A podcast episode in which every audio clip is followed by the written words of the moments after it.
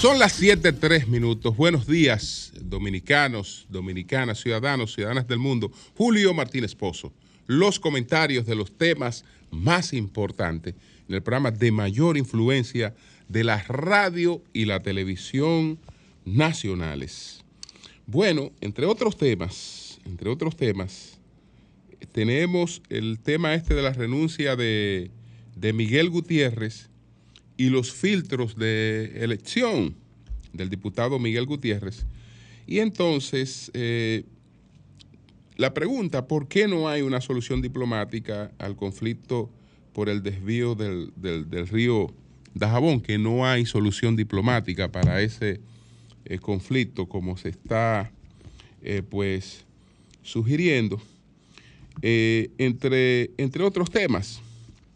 Pero está desaparecido, la Interpol está reportando como desaparecido a un tenista de mesa de Islandia, eh, que estaba de visita en la República Dominicana y entonces no pudo, no pudo regresar como lo tenía programado. Por eso el Interpol ha colocado un, un aviso sobre esta persona. El turista islandés se llama Magnus Kristin Magnusson, eh, que fue reportado como desaparecido desde el pasado 10 de septiembre en la República Dominicana. Él fue un jugador de tenis de mesa, eh, por ejemplo, fue considerado atleta del año de, en el año 2017. Y bueno, los familiares, él llegó al país el 3 de septiembre por el Aeropuerto Internacional de las Américas y estaba previsto viajar una semana después, el 10 de septiembre. Sin embargo, nunca tomó el vuelo con escala a Frankfurt, Alemania. Entonces, no hay consumo de su tarjeta de crédito, no hay actividad de sus eh, líneas telefónicas ni de sus redes sociales.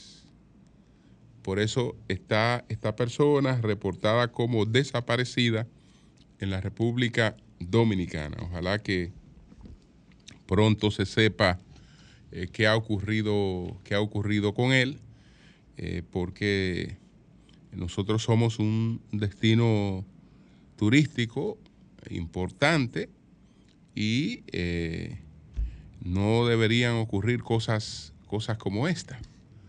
Ojalá que esa persona esté con vida, ojalá que esté, que esté con vida y eh, pronto eh, tengamos noticias, noticias de él. Pero ese es el asunto, que no hay actividad ni en redes sociales, ni en línea telefónica, ni en consumo de tarjeta de crédito. Ni en consumo de tarjeta de crédito. Los consumos que tiene en su tarjeta de crédito hay evidencia de que lo- los hizo él mismo. Y fueron anteriores a eh, la inactividad. Fueron anteriores a la inactividad. Eh, ojalá que, que aparezca este eh, islandés. Estamos hablando de, bueno, no, no podemos decir que es un pequeño país nórdico, sería pequeño por la población, eh, Islandia, por la población, que no creo que llegue hoy a las 400 mil personas. Sin embargo, es el doble de los 48 mil kilómetros cuadrados de la República Dominicana, porque tiene 103 kilómetros, eh, eh, eh, 103 eh, mil kilómetros cuadrados. Entonces, eh, lo único es que es una, eh, en la mayor parte de su territorio es volcánico. Es volcánico. Entonces, no, está, no está habitada una buena parte de su, de su territorio. Entonces, esperamos, esperamos que este, que este caballero pues aparezca con, con vida. Esperamos que aparezca con vida. Señores, miren, renunció el diputado Miguel Gutiérrez. El diputado Miguel Gutiérrez fue apresado hace dos años y cuatro meses en Miami. Enfrenta un expediente por narcotráfico en los Estados Unidos, conspiración por haber llevado a territorio de los Estados Unidos una cantidad de drogas y por otras actividades ilícitas. Él está enfrentando este proceso penal. En principio se consideró que no estaba hábil para el proceso penal. Incluso eh, se dijeron cosas de él que parecían ser de una persona que había perdido la razón. Pero después se ha determinado que él está en condiciones de enfrentar su proceso penal y debe enfrentar un proceso, un proceso penal en los Estados Unidos. Y hace tiempo que eh, se buscaba la manera de excluirlo de la Cámara de Diputados. Y se formó una comisión para hacerle un juicio político, pero eso no era tan fácil. Eso no era tan fácil y además eh, se iba a ver eh, muy eh, parcializado. Pues no se estaba midiendo a todos con la misma vara, porque él no es el único caso de diputados que estén vinculados a expedientes eh, de, de narcotráfico o de supuesto lavado de activos. No es el único caso. De manera que eh, había una sola justificación para el juicio político, que era el de su ausencia, pero su ausencia estaba justificada por una privación de, de libertad. Entonces, sobre esa privación de libertad, eh, no eh, todavía no había una, una condena. Y aunque existiera la condena, esa condena no es vinculante con eh, el derecho en la República Dominicana, es decir, él habría sido condenado en otro país. Por lo tanto, advertimos que no era posible, que no era fácil lo del juicio político y que eso no se iba a efectuar. En definitiva, parece que lo convencieron de que renunciara, que buscara ese camino más corto y, y dice el diputado Alfredo Pacheco, presidente de la Cámara de Diputados, que esa renuncia fue producto de gestiones de la Cámara de Diputados con sus abogados, con su familia y algunos diputados, algunas personas cercanas a él, que terminaron de convencerle de que, de que él renuncie. Pero entonces, con relación a Miguel Gutiérrez y con relación a otras personas que han llegado a la condición de legisladores, se hace la pregunta de si los partidos políticos o si la democracia dominicana no debe disponer de filtros que impidan que eh, personas como estas puedan eh, alcanzar una curul. El tema no es tan fácil. El tema no es tan fácil. Porque tenemos que revisar parte de lo que hemos hecho. Al quererle dar fortaleza a nuestra democracia, al hacernos más democráticos de la cuenta, nosotros estamos entrampados en la democracia y estamos cayendo en lo que los forjadores de la democracia siempre quisieron evitar. eh, que Solón, eh, Clístenes en, en la antigua, en la antigua Grecia, eh, los padres fundadores de eh, Estados Unidos más recientemente, todos tuvieron el mismo temor, el mismo temor. ¿Cómo creamos una república democrática en la que no prime o no se traduzca en una dictadura, en una dictadura democrática? ¿Y cómo garantizamos que las sociedades tengan los filtros para disponer de una elección más apropiada? Acuérdese que los diputados en la República Dominicana eh, eran previamente escogidos en las candidaturas por los partidos políticos. Los partidos políticos tenían la potestad de colocar los números en lo que iban las candidaturas y ya eso era un método de preselección. Pero dijimos que ese método no era bueno porque queríamos un método en el que el, el elector tuviera la plena facultad de escoger al eh, legislador.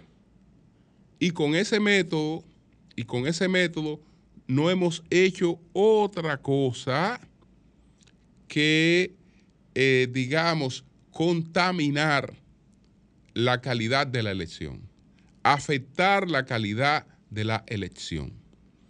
Porque ese método, eh, pues, le hace más justicia a otras cosas, a los recursos, a la, a la popularidad y a los recursos. Y sobre todo a los recursos. Entonces, por vía de los recursos, eh, pueden venir personas como eh, el señor Miguel Gutiérrez y pueden venir otras personas a participar como candidatos de los partidos políticos, que no quiero eh, tomar este comentario como, como eh, digamos, motivo para señalar específicamente a un partido político, porque aunque en un partido político esta vez se haya matizado más ese tipo de elección, eso puede pasar en cualquiera de las organizaciones políticas.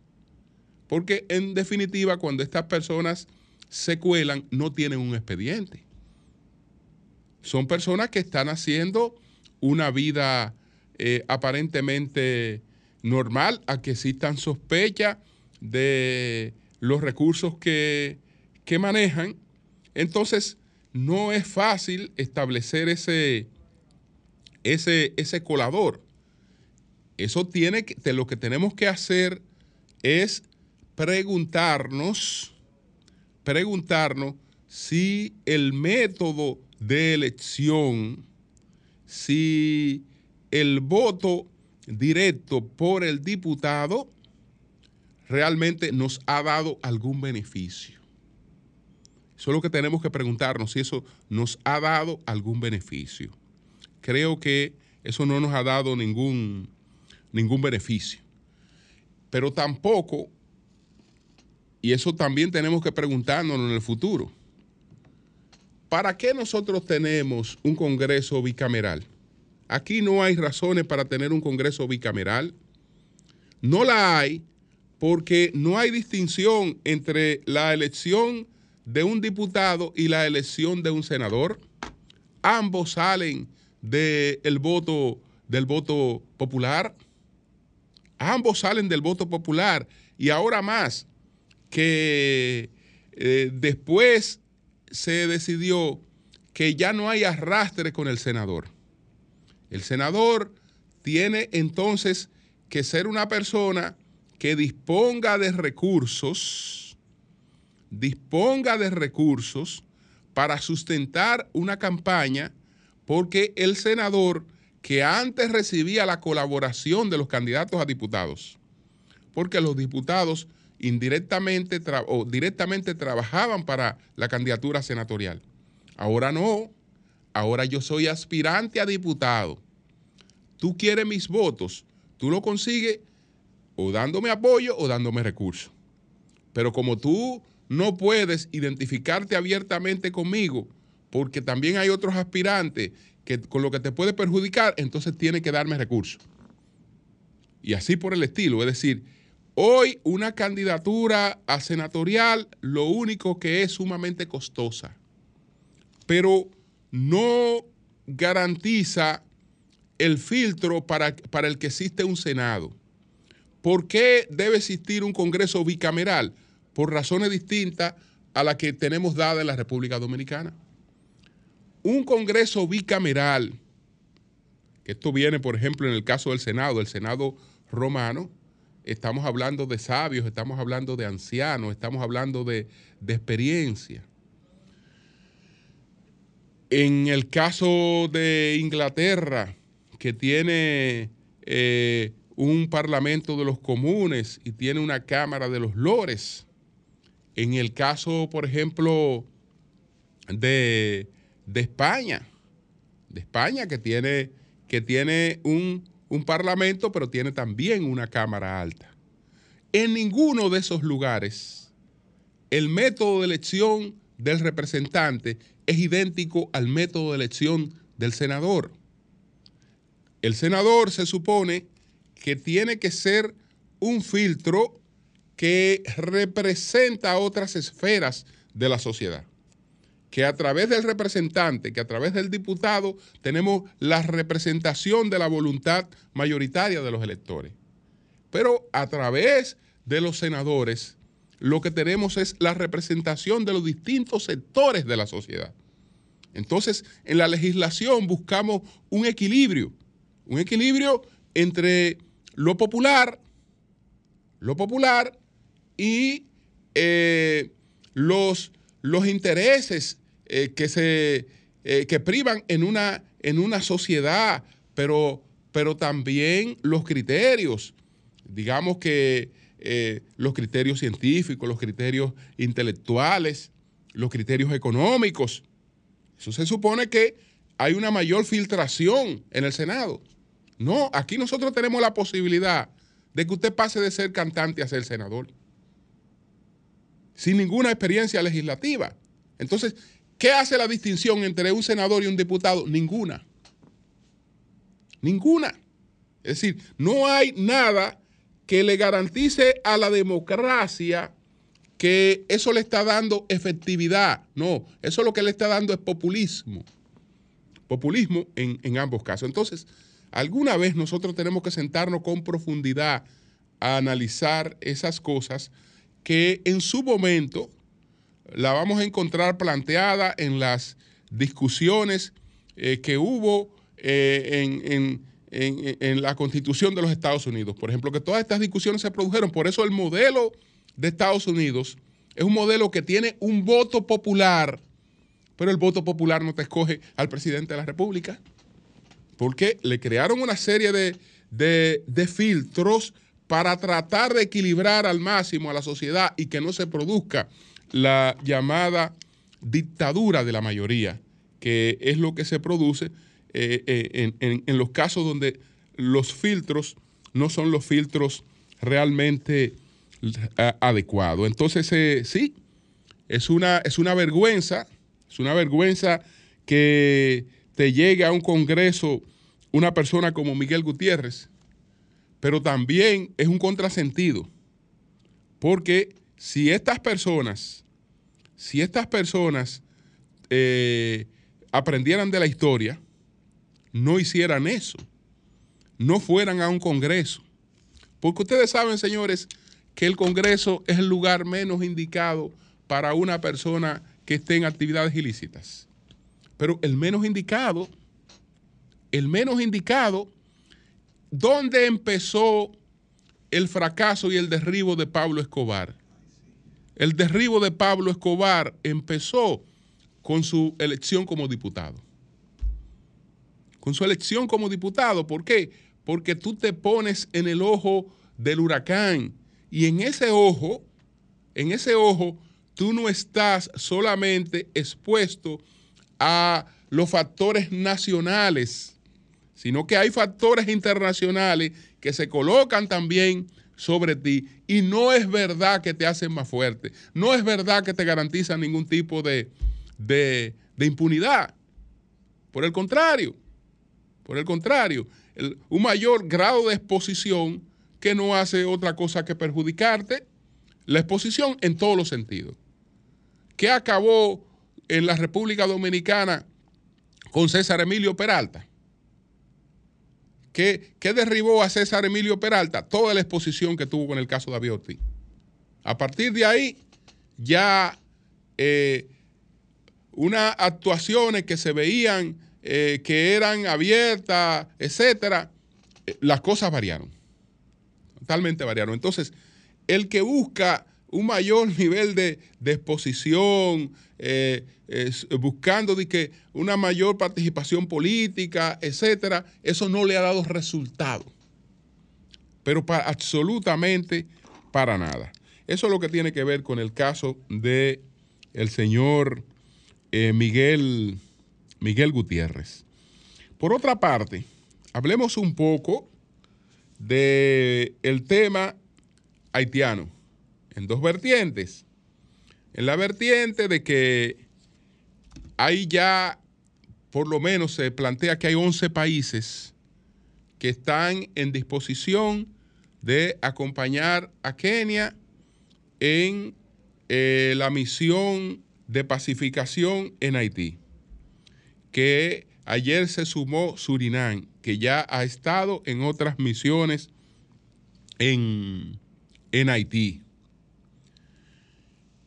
Tenemos pendiente todavía, tenemos pendiente todavía la posición de China, que cuando le preguntaba al presidente, el presidente entendía que China, pues, si bien es cierto que no emitiría un voto favorable para esta misión, no emitiría un veto y que Rusia sería indiferente. Bueno, la presencia de un país africano encabezando la misión tiene que haber tenido algún nivel de coordinación con China, porque en términos geopolíticos, la potencia que tiene una mayor presencia en África y unos mayores niveles de inversiones en África es China, porque China eh, en África ha estado pues manejando todo el tema de estos metales, de estos materiales, entre ellos la llamada tierra rara, que necesitamos para todo los tipos de, de dispositivos electrónicos. Y parece ser que hay presencia importante en África y China ha estado manejando esas, esas concesiones en los países africanos. Es decir, que la presencia de Kenia en, algún, en, en alguna medida tiene que partir de una coordinación con China. Hay otro aspecto, hay otro aspecto, eh, por lo que China pudiera ser indiferente, por lo que pudiera ser indiferente, o por lo que pudiera estar pidiendo algo a cambio, algo mínimo a cambio, pudiera estar pidiendo China. Recuérdese que Haití es de los poquitos países en el mundo que todavía tienen relaciones diplomáticas con Taiwán. Es de los poquísimos países en el mundo que han mantenido la predilección por Taiwán. Es probable que eh, en cualquier situación que propicie China, aun sea con la indiferencia, eh, pues eh, pueda ese puntico, ese puntito ser un elemento, ese puntito ser un elemento, porque eh, independientemente de que Estados Unidos tiene las diferencias que tiene con China, Estados Unidos fue uno de los primeros países en el mundo que rompió con Taiwán y reconoció la existencia de una sola China en los años 70. Es decir, que casi todos los países que están participando en esto reconocen la existencia de una sola China. Vamos a ver si ese, si ese elemento puede o no puede estar ahí. Entonces, esto está tomando color. Esto está tomando color. Pero por otra parte, está el conflicto sobre el río.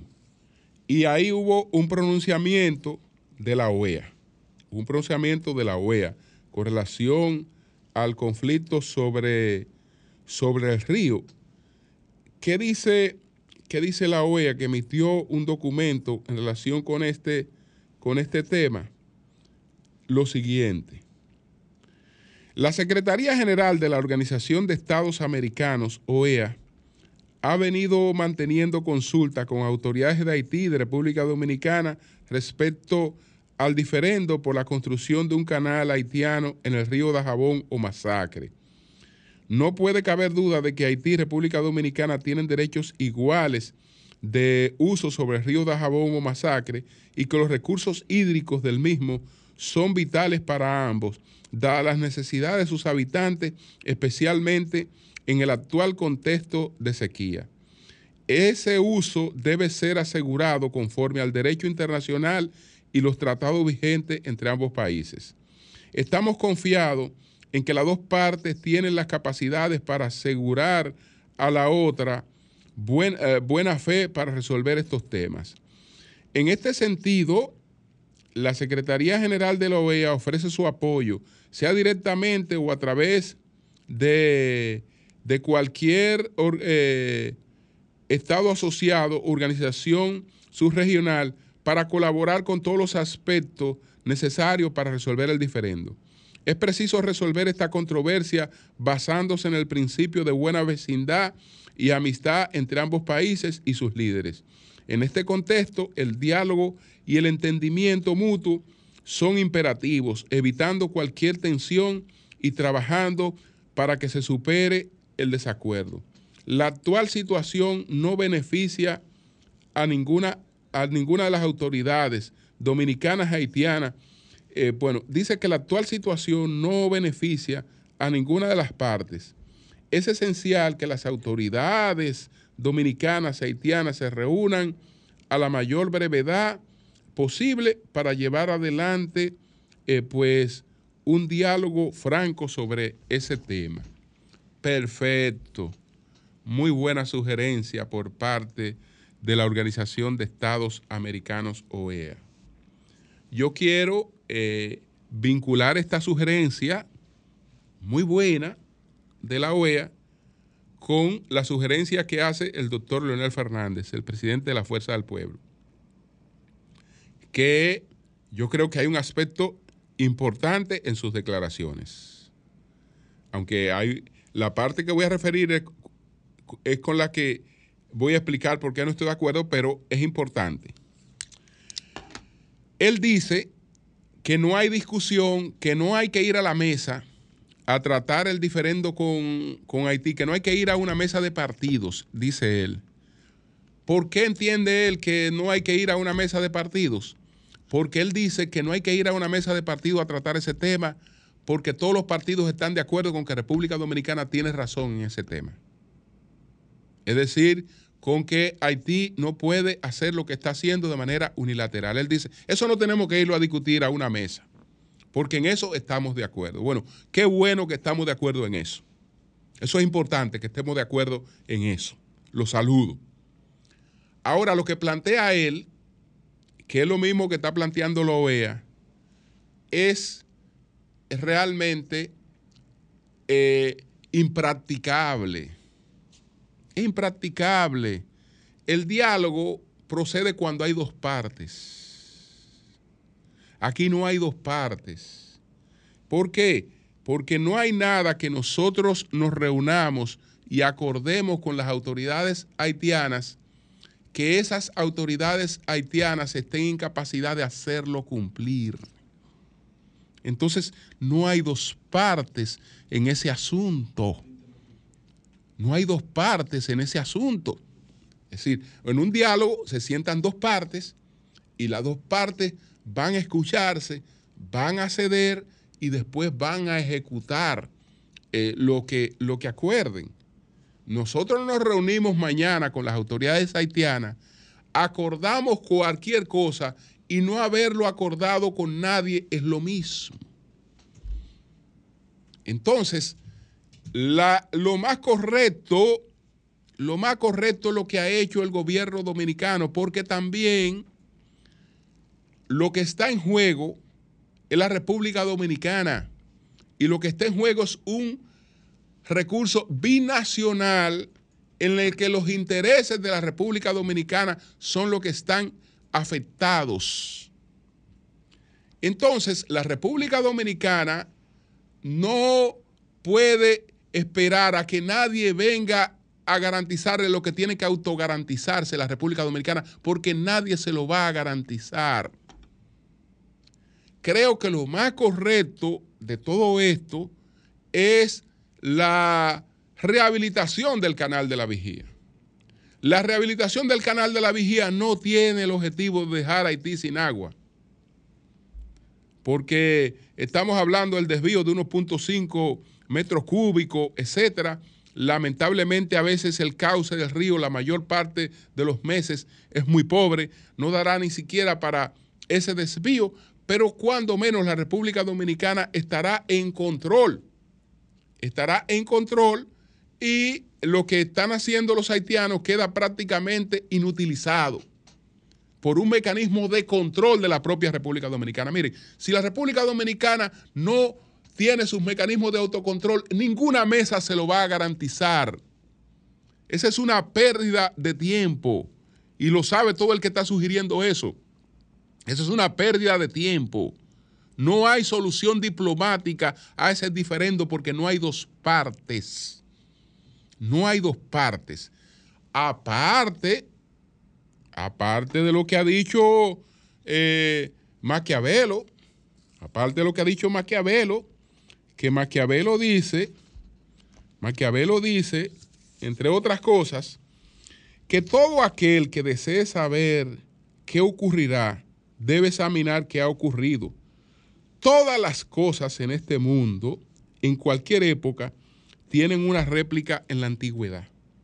Entonces, si queremos saber qué, qué ocurrirá eh, con cualquier acuerdo, con autoridades que no están en capacidad de llegar a acuerdo, revisemos todos los acuerdos a los que hemos llegado desde José María Cabral, desde el presidente José María Cabral hasta el presidente eh, Trujillo, revisemos todos los acuerdos a los que hemos llegado y nos vamos a encontrar con lo mismo.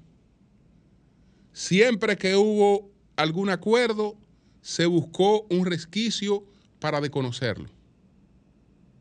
Para desconocerlo. Desde el primero hasta el último. Desde el primero hasta el último. Siempre hubo un resquicio para desconocerlo. Después de que se habían celebrado los acuerdos, después que ambas partes eh, hicieron sus mejores esfuerzos para tratar de poner a los dos países de acuerdo, siempre hubo un resquicio para burlarlo. Eso ha sido la historia. Y no tiene por qué ser diferente cuando no hay una interlocución realmente que tenga, que tenga eh, validez en ese sentido. Entonces, yo creo que nosotros estamos haciendo lo correcto. Lo correcto. Señores, la soberanía y la seguridad fronteriza de la República Dominicana, solamente la República Dominicana se la puede garantizar y no tiene que irla a discutir a ninguna mesa con nadie. Pero discutirla a ninguna mesa con nadie. Porque nosotros no estamos hablando de injerencia en otro país, nosotros estamos hablando de protección fronteriza.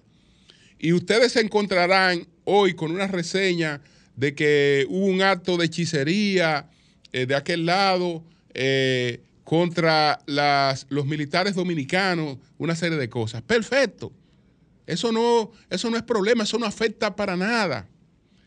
Pero, ¿qué pasaría si no se nota que de este lado hay toda la prevención, que hay todo un despliegue preventivo de fuerza? Ahí hay eh, grupos que serían capaces de cualquier otro tipo de provocación. La gente que le interesa un conflicto entre los dos países pudiera haber apelado a cualquier otro tipo de provocación. Pero ¿por qué no puede ejercerse cualquier otro tipo de, de, provocación? Porque hay una frontera protegida. Hay una frontera protegida. Ninguno de los países, por ejemplo, ninguno de los países que ha construido eh, una bomba nuclear, ninguno, ninguno de los países que, que tienen armamentos nucleares lo han hecho con la, con la finalidad de jondeárselo a otro. No. Eh, eh, se han, han, apelado al, al- al armamento nuclear como un mecanismo de protección y de respeto. Y de respeto. No, no, es, no es con la finalidad de lanzárselo al otro, no. Es que no me agredan. No me agredan porque yo tengo armas nucleares. Entonces, nadie se atreve a agredir a un país que tenga armas nucleares. Nadie se atreve a agredir. Entonces, eso es preventivo. Eso es preventivo. Bueno, señores, eh, finalmente, finalmente, con relación a la cuestión esta de la eh, senaduría, del Distrito Nacional, etcétera, eh, bueno, eh, hasta ahora en el PRM siguen las negociaciones con Guillermo Moreno. Siguen las negociaciones con Guillermo Moreno y hasta ahora es muy probable que sea el candidato a senador del PRM en el Distrito Nacional. Aunque hay aspectos que todavía no terminan de aterrizarse eh, con el señor Guillermo, Guillermo Moreno. En el Partido de la Liberación Dominicana, hoy hay una rueda de prensa del doctor Sánchez Cárdenas.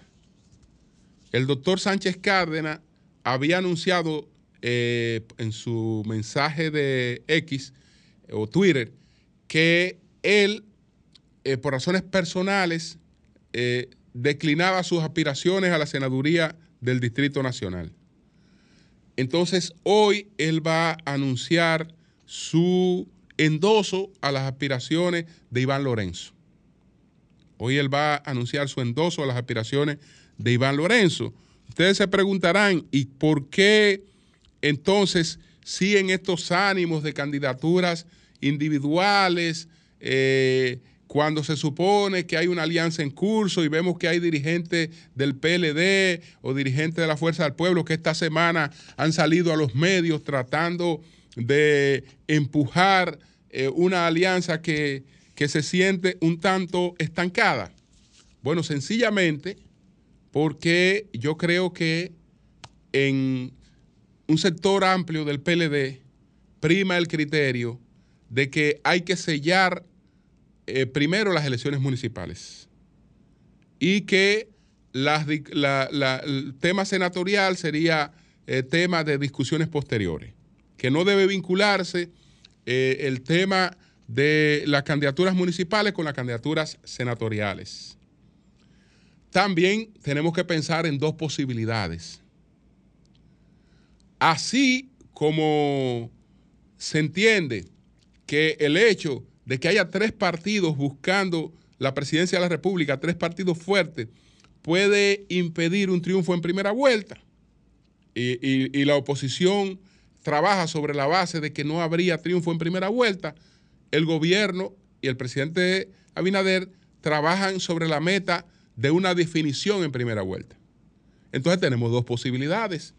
Una es que no haya definición en primera vuelta, la otra es que haya definición en primera vuelta. Es decir, ese- esa es una posibilidad también real, como puede ser la otra posibilidad.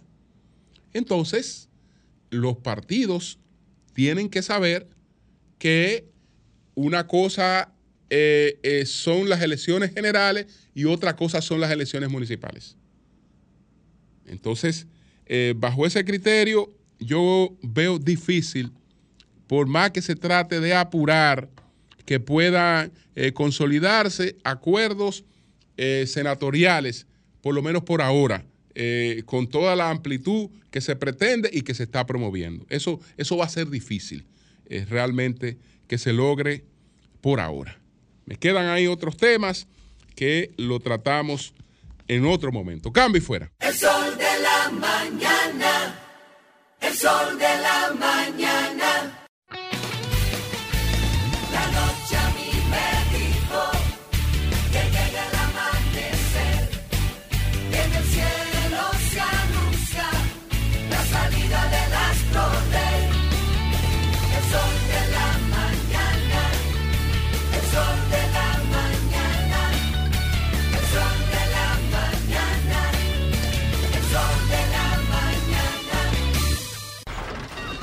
Comunícate 809-540-1065.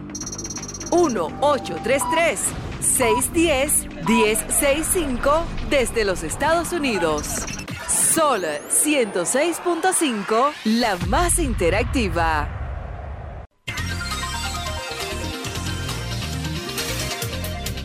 Bueno, señores, hoy es el debate de los aspirantes a diputados de la Fuerza del Pueblo, que son 18 aspirantes, tiene la Fuerza del Pueblo, eh, y estarán en este debate hoy a las 8 de la noche, este debate que está llevando a cabo RCC Media y Víctor Gómez Casanova. Vamos a esperar a ver este, este debate. No sé, Víctor, si se, divide- de- se van a dividir, Víctor, eh, en dos grupos. Así es, eh, Julio. Eh, Víctor nos pasa aquí la lista eh, de los precandidatos a diputados de la Fuerza del Pueblo en la circunscripción número uno del Distrito Nacional. Son 18. Sí. 18 precandidatos. Francisco Guillén, Donald Lugo, Graimer Méndez, Snyder Santana, José Gregorio Cabrera, Alba Lapax, Lapex, perdón, Lorenzo Vargas, Solángel Román, Lorenzo Vargas, Elenchi Vargas. Lenchi Vargas, Sí. Margarita Feliciano, Lauri Mota. Raúl Hernández, Manuel Martínez. Robert Martínez, Isaac Colón, Celine Méndez y Marino Berigüete. Y Marino Berigüete. No, Marino, Marino está Marino está, está apoyando a Celine Méndez. Ah, Sí, Marino, Marino Berigüete está apoyando ¿Y por qué a, a Celine Méndez. Y, y Graimer, tú no mencionaste a Sí, yo lo mencioné, Graimer Méndez, sí, claro. ¿Eh? Está ahí, Graimer. Yo no lo escuché a Sí, sí. ahí, ¿no? Graimer Méndez es como el tercero, me parece. Ok, ok. Entonces se van a dividir en dos. Dos grupos. Sí, vamos a hacer, vamos a hacer, sí, porque ellos son 18. Entonces tenemos un primer grupo, que son estos que mencionó Nayib. Hoy, esta noche a las 8, en orden alfabético, por el primer nombre. Francisco Guillén, Graimer Sí. Méndez, José Gregorio Cabrera, Lorenzo Lenchi Vargas, Margarita Feliciano, Raúl Hernández, Robert Martínez y Celine Méndez. Ok. Sí, porque lo que pasa es que los nombres que están aquí a la derecha son los representantes de ellos con lo que organizamos. Sí, óyelo ahí. Francisco Guillén, Sí, brillante muchacho. muy inteligente. Brillante. Francisco Guillén, Graimer Méndez, Una estrella. José Gregorio Cabrera, Una estrella, abogado de profesión. Lenchi Vargas, Lorenzo Uf, Vargas, No te lo tengo que presentar, el maestro Lenchi. Margarita Feliciano, Es brillante, ella fue aspirante a diputada Fue por el candidata. PEL y fue candidata. Fue candidata en el- Fue Raúl candidata. Hernández, el profesor, Robert Martínez, regidor actual, Sí, Robert y bueno. Celine Méndez. Ay, Todo el mundo esa- conoce a Celine. Celine, usted no se la tengo que presentar, pero Celine ha sido la gran sorpresa del proceso político en la 1, porque esa mujer ha penetrado en el corazón del electorado con propuestas muy claras que la han hecho merecedora de un apoyo que va a ser una sorpresa. Pero mira, ahí hay muy bueno. Mira ese muchacho, Francisco Guillén. Es una gran como, boleta. es como Yurito, así, como Roger Pujol. Sí, es de esa misma o sea, de un muchacho joven. Él es, ¿tú sabes de quién él es, de quién él es hijo, hijastro? Hijastro. De Radamés Jiménez. Pero, Sí. pero, él Pero- está haciendo su trabajo. No, tiene muchas luces. O sea, él no está haciendo nada Entonces, mira, ahí hay tres empuja, comunicadores: Graimer Méndez, Lenchi y Celine. Está José Guillén está Gregorio. aquí los sábados, en el sol de los sábados. Sí, José Gregorio, sí, está los Ya, sábados. eh, José Gregorio Cabrera, abogado, brillante Sí, también. muy, muy bueno. Raúl Hernández, profesor universitario. Robert Martínez, que es regidor. Y son, sí, son buenos. Francisco Guillén, Graimer Méndez, José Gregorio Cabrera, Nosotros Lorenzo Lenchi Vargas, muy bien ahí, ahí. Margarita Feliciano, Raúl Hernández, Robert Martínez y Celine Méndez esta noche a las 8. Pues éxito, éxito. ¡Wow! Éxito. Buenos días, adelante. Buenos días. Buenos días. Adelante. Buenos días, Julio. Sí. Estamos solicitándole, Julio, Zeneida Guzmán, Santo Domingo Norte, solicitándole al ministro de Obras Públicas, por favor, ya me duele la garganta de pedirle que entren, porque según Licho, el vocero de, de, Obras Públicas dijo que los asfaltos estaban en manos de un ingeniero de los guaricanos, el Marañón y Sabana Perdida. Por favor, queremos el trabajo. Gracias. Bien. Buenos días, adelante. Buen día, Julio. Adelante. Piña de este lado. Mira, haciendo un análisis histórico, eh, tú sabes que en el 2012 la, la historia dominicana cambió, la historia política, porque teníamos un solo dos expresidentes. En el 2020 tenemos tres. Significa que no sabemos qué va a suceder en el 2024. Entonces, eh, si nosotros, por ejemplo, en el tema haitiano, tenemos, eh, juntamos todos los, los partidos y tomamos una sola dirección, como lo hace Haití, porque Haití tiene una cancillería parecida a, la, a un país desarrollado, que tienen una teoría, de la teoría de la, de la jorqueta o del tirapiedra, que es una mujer, una pierna en Dajabón y otra en Independencia, tirando a un muchacho para República Dominicana y nosotros no estamos haciendo absolutamente nada. Nosotros tenemos que tomar, en base a esa estrategia de Haití, tenemos que tomar una estrategia para República Dominicana para enfrentar a los haitianos y que ninguno de los partidos estén divididos en una situación como esta. Bien, bien, pues gracias a ti. Buenos días, adelante. Y nosotros no estamos haciendo absolutamente nada. Buenos días. Sí, buenos días. Adelante. Sí, Julio, solamente para felicitarle por, por sus formaciones precisas de siempre y siempre eh, estoy pendiente a su programa, Julio. Gracias, Eh, gracias. Felicidades, hermano, lo, lo queremos mucho. Gracias, gracias. Gracias. Buenos, bu- buenos días, adelante, buenos días. Buenos días, Dani Ah. González de Brooklyn, New York. Buenos Adelante, días, Dani. Un saludo muy especial para mi maestro, Víctor Casanova. Adelante. Eh, Julio, yo escuchándote el comentario tuyo, que tú todos los días por la mañana, yo quiero saber de qué partido el diputado que renunció ah, eh, y de, de qué, de qué provincia es, porque la información que lo coja, yo no sé de qué partido es, de qué provincia. Ah, tú no sabes de qué partido es. No, yo, yo, pendejo. yo- yo tampoco sé de qué partido es. Qué ameno este, este señor. Ah, pero dilo tú, pero ya bien, pero dilo tú, no me digas que tú no sabes. Que del PRM, que hay tres de narcotráfico. No, pero eso es harto sabido. Ok, ok. Es del. PRM y es de Santiago. Ok. Y de Santiago, de la, de la circunscripción mía, número uno. Ok. Dicen, dicen que ese diputado que renunció fue que financió la campaña completa y ayudó a todos los que ganaron en Santiago del PRM a obtener sus curules. Bien. Buenos días, adelante. A todos. Buenos días. Bu- buenos días. Sí. Yo, yo tengo una tesis. ¿Qué vamos a esperar con ese joven que está en el FEDA, que haga tanto escándalo para que lo procesen? Ahora, para mí, más culpable es el presidente. En el Popular o en el VHD, tú haces una sola de esta vaina y te votan. Pero Bueno. el presidente tiene la culpa. Tiene Bueno. la culpa. Pues gracias. Buenos días, adelante. Buenos días. Sí, buenos días. Adelante. Eh, Julio, ¿cuántos viajes tienen ustedes a, a Nueva York en este año? Uf, no sé por qué. No, porque me preocupa José La Luz. Lo vamos a perder, lo vamos a perder, porque es que él que está... am, o sea, vamos a ver, porque es que con tres viajes más lo perdemos. Bueno, gracias a ti. Coño, buenos usted- días. a Buenos usted días. le Carlos. dio para el compañero Buenos días, José y cómo la vaina. Buenos días. Buenos días, Julio. Sí.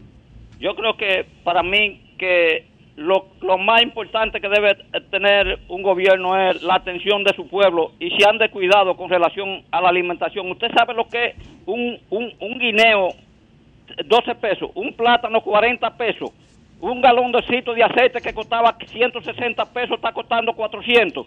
No, pero es que se van, tienen que irse. Bien, pues gracias a ti. Buenos días, adelante. Buenos días. Sí, buen día, Julio. Sí. Y mira, eh, con, el, con el tema haitiano, quiero hacer una anécdota para que muchas personas entiendan lo que es la el pensamiento del pueblo haitiano. Mira, yo trabajé en Acción Callejera, es una institución sin fines de lucro que está radicada en Santiago.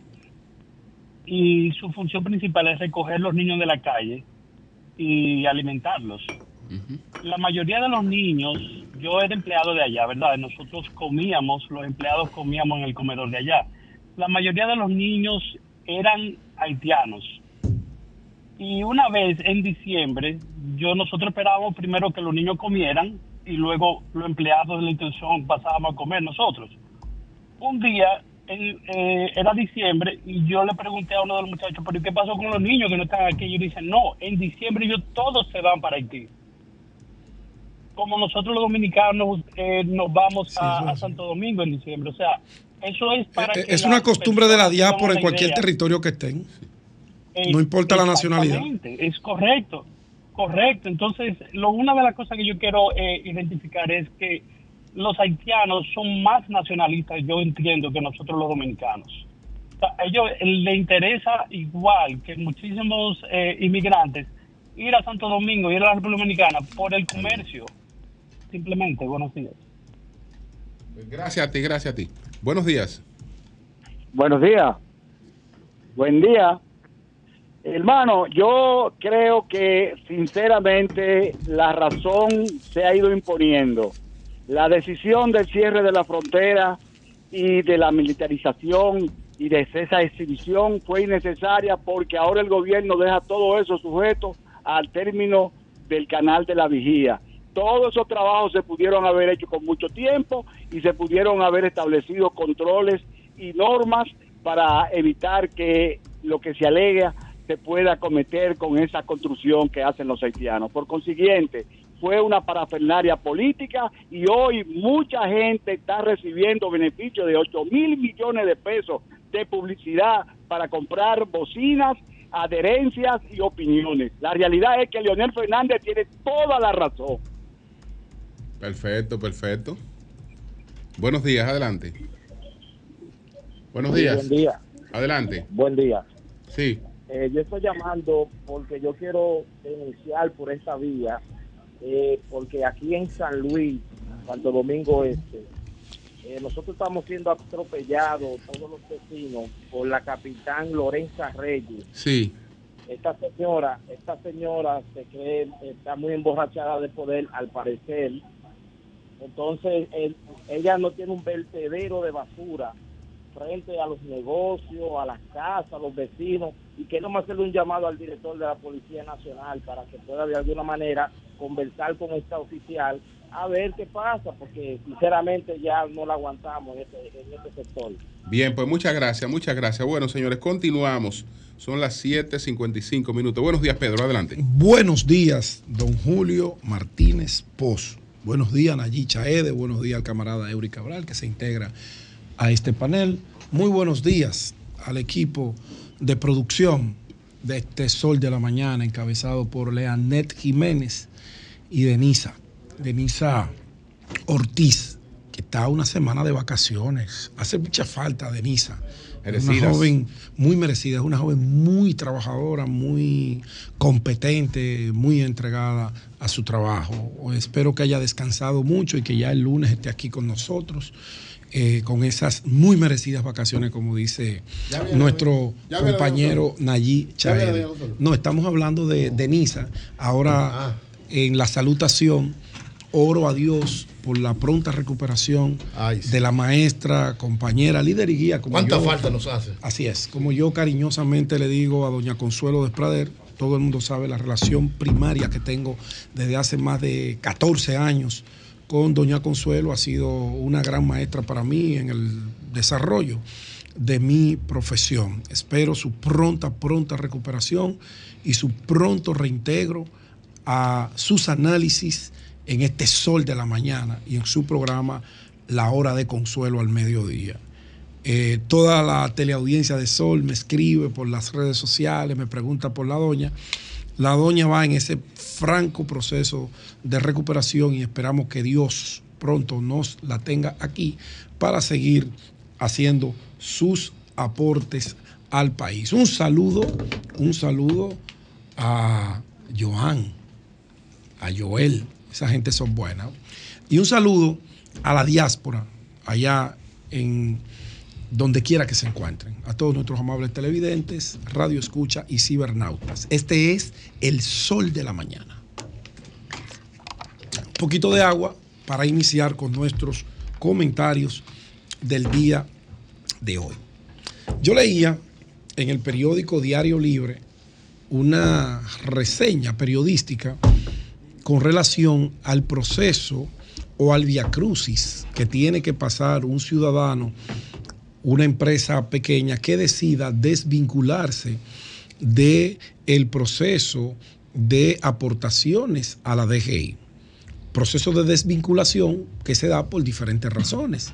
Usted puede tener hoy una actividad económica que por diferentes motivos ya usted no está desarrollando y por ende eh, la responsabilidad en el cumplimiento cada semana de cada mes de pago de ITEVIS, de reporte a la TCS, que no tiene que ver con impuestos internos, es otra responsabilidad. Perdón, Pedro, hay tres eh, principales que son precisamente esos que mencionas.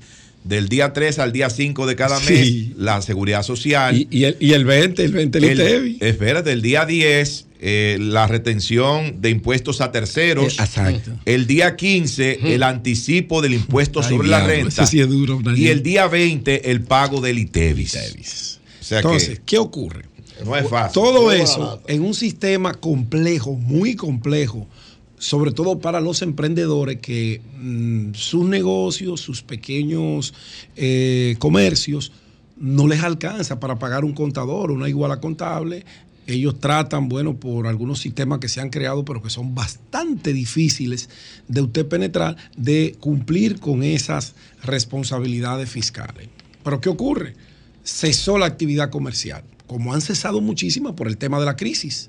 Ya eh, Nayí era un suplidor de desayuno Pero- escolar. pero no, no me pongas. Yo, yo nunca he suplido el desayuno Un escolar. ejemplo. No, no, pero no. bueno, no. Juan Nepomucemo Exactamente, exacto. era suplidor del desayuno escolar por Pon a. Virgilio mejor, a Virgilio. No, Virgilio no suple nada. No. No, sus informaciones, más nada. ¿Qué pasa? Entonces, eh, Virgilio se maneja más con el sector privado. Eh, le suple desayuno escolar a Isla Vía. Por razones X no ganó el concurso, ya ese emprendimiento él no lo puede desarrollar, él no lo puede llevar a cabo, cesan sus actividades. Comienza el proceso para desvincularse porque consiguió un empleo, ya él era, la actividad económica de él era de venta de desayuno, pero ya él no vende desayuno. Él tiene un empleo y el empleador le hace los descuentos eh, que estipula la ley de acuerdo al salario que deben. Bueno, él comienza ese proceso porque mientras tú no te desvinculas, tú tienes que reportar, aunque sea sin operaciones, pero ese reporte sin operaciones mensual, por ejemplo, del ITEB, del IR, eh, IR13, todos esos impuestos, usted tiene que declararlos, tenga o no tenga.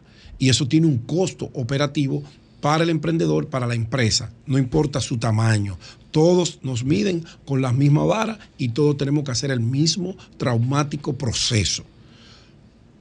Él hace la solicitud mediante una comunicación que no siempre tiene una respuesta oportuna y lo reconocen eh, la señora Yamamoto, que es una subdirectora de impuestos internos, que el proceso no es tan fácil. Usted nunca se desvincula de impuestos internos. Usted puede quedar en la condición de inactivo, pero desvinculado del todo, jamás. Después que usted entra ahí, sea como contribuyente a título personal, persona física o como persona jurídica, es muy difícil, salvo en el caso de las personas que las personerías jurídicas, que son las empresas, usted pase el proceso legal de la disolución jurídica de esa empresa. Si la empresa quiebra, tiene un proceso, hay un proceso para que te acepten la quiebra. Exactamente, y a partir de ahí esa empresa mm, desaparecerá y Sí. no tendrá por qué seguir aportando a la Dirección General de Impuestos Internos. Correcto. Lo mismo pasa con una persona que queda desempleada. Correcto. Si una persona estaba trabajando y estaba pagando impuestos sobre la renta,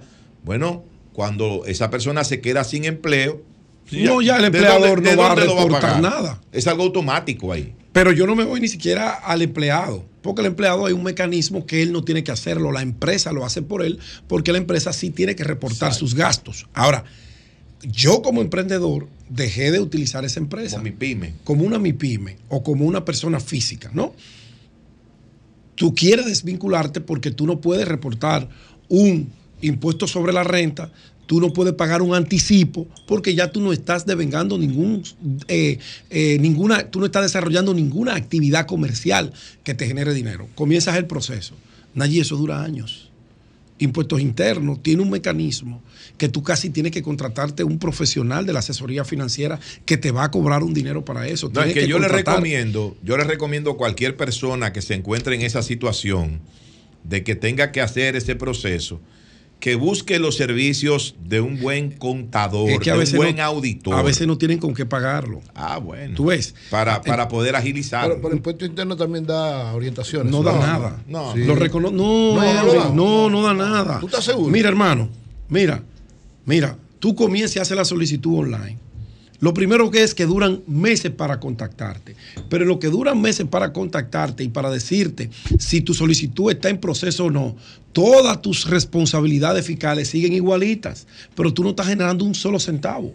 Y de buenas a primeras te dicen que tú debes 30 mil pesos, como un ejemplo de un emprendedor tecnológico que sale en el reportaje que publica la periodista María del Carmen Guillén en el día de hoy en Diario Libre. ¿Qué dice él? Bueno, yo hice mi solicitud, pasó un año, no me respondieron nunca, mandé 400 correos, no me lo respondieron nunca. Y cuando voy, dicen que yo debo 30 mil pesos de anticipo, pero yo tengo un año que no reporto un solo centavo. Y lo hice con tiempo precisamente para que no generar deuda. Mientras impuestos internos no te libera o te deja en la categoría, en la condición de inactivo, Todas tus responsabilidades fiscales siguen igualitas. Tú tienes que reportar ITV mensual. Tú tienes que pagar ese impuesto sobre la renta. Esas retenciones que dicen allí Chaede que están ahí contempladas, usted tiene que hacerlas, aunque usted no esté reteniendo absolutamente nada. Pero el solo hecho de tú decir, de tú eh, poner sin operaciones, tiene un costo para ti con un contador. Entonces yo lo que quiero es llamarle la atención a impuestos internos, que ellos conocen la situación. Ellos saben de la problemática porque contactaron a una subdirectora y ella misma dice con toda la sinceridad, es cierto que hay muchos escollos, es cierto que no es fácil la desvinculación. Trabajamos en eso, pero no es fácil. Entonces, ¿qué es lo que tenemos que hacer? Háganlo más fácil. Pónganle la vida más fácil a los emprendedores porque eso se puede convertir en un gran problema para nuestros emprendedores. Lo dejo ahí. Segundo punto, don Julio, yo ayer leía con detenimiento, cuando revisaba la agenda noticiosa, el tema de los préstamos. El Senado de la República aprobó 244 mil 244 millones de dólares para trabajos de la construcción del metro y para el tema del el fideicomiso. El fideicomiso que tiene que ver con los residuos sólidos y la sostenibilidad. 244 millones de dólares más cuando usted le tira el cálculo de 57 por 1, estamos hablando de unos 15 mil millones de pesos adicionales. Y me llamó la atención y dije, pero déjame ver, hacer un recorrido del tema de la deuda versus el tema de las inversiones desde el año 2000 a la fecha. Pero no lo voy a hacer tan extenso, me voy a quedar en lo que cada presidente tomó prestado, lo que recibió y qué hizo con el dinero que tomó prestado.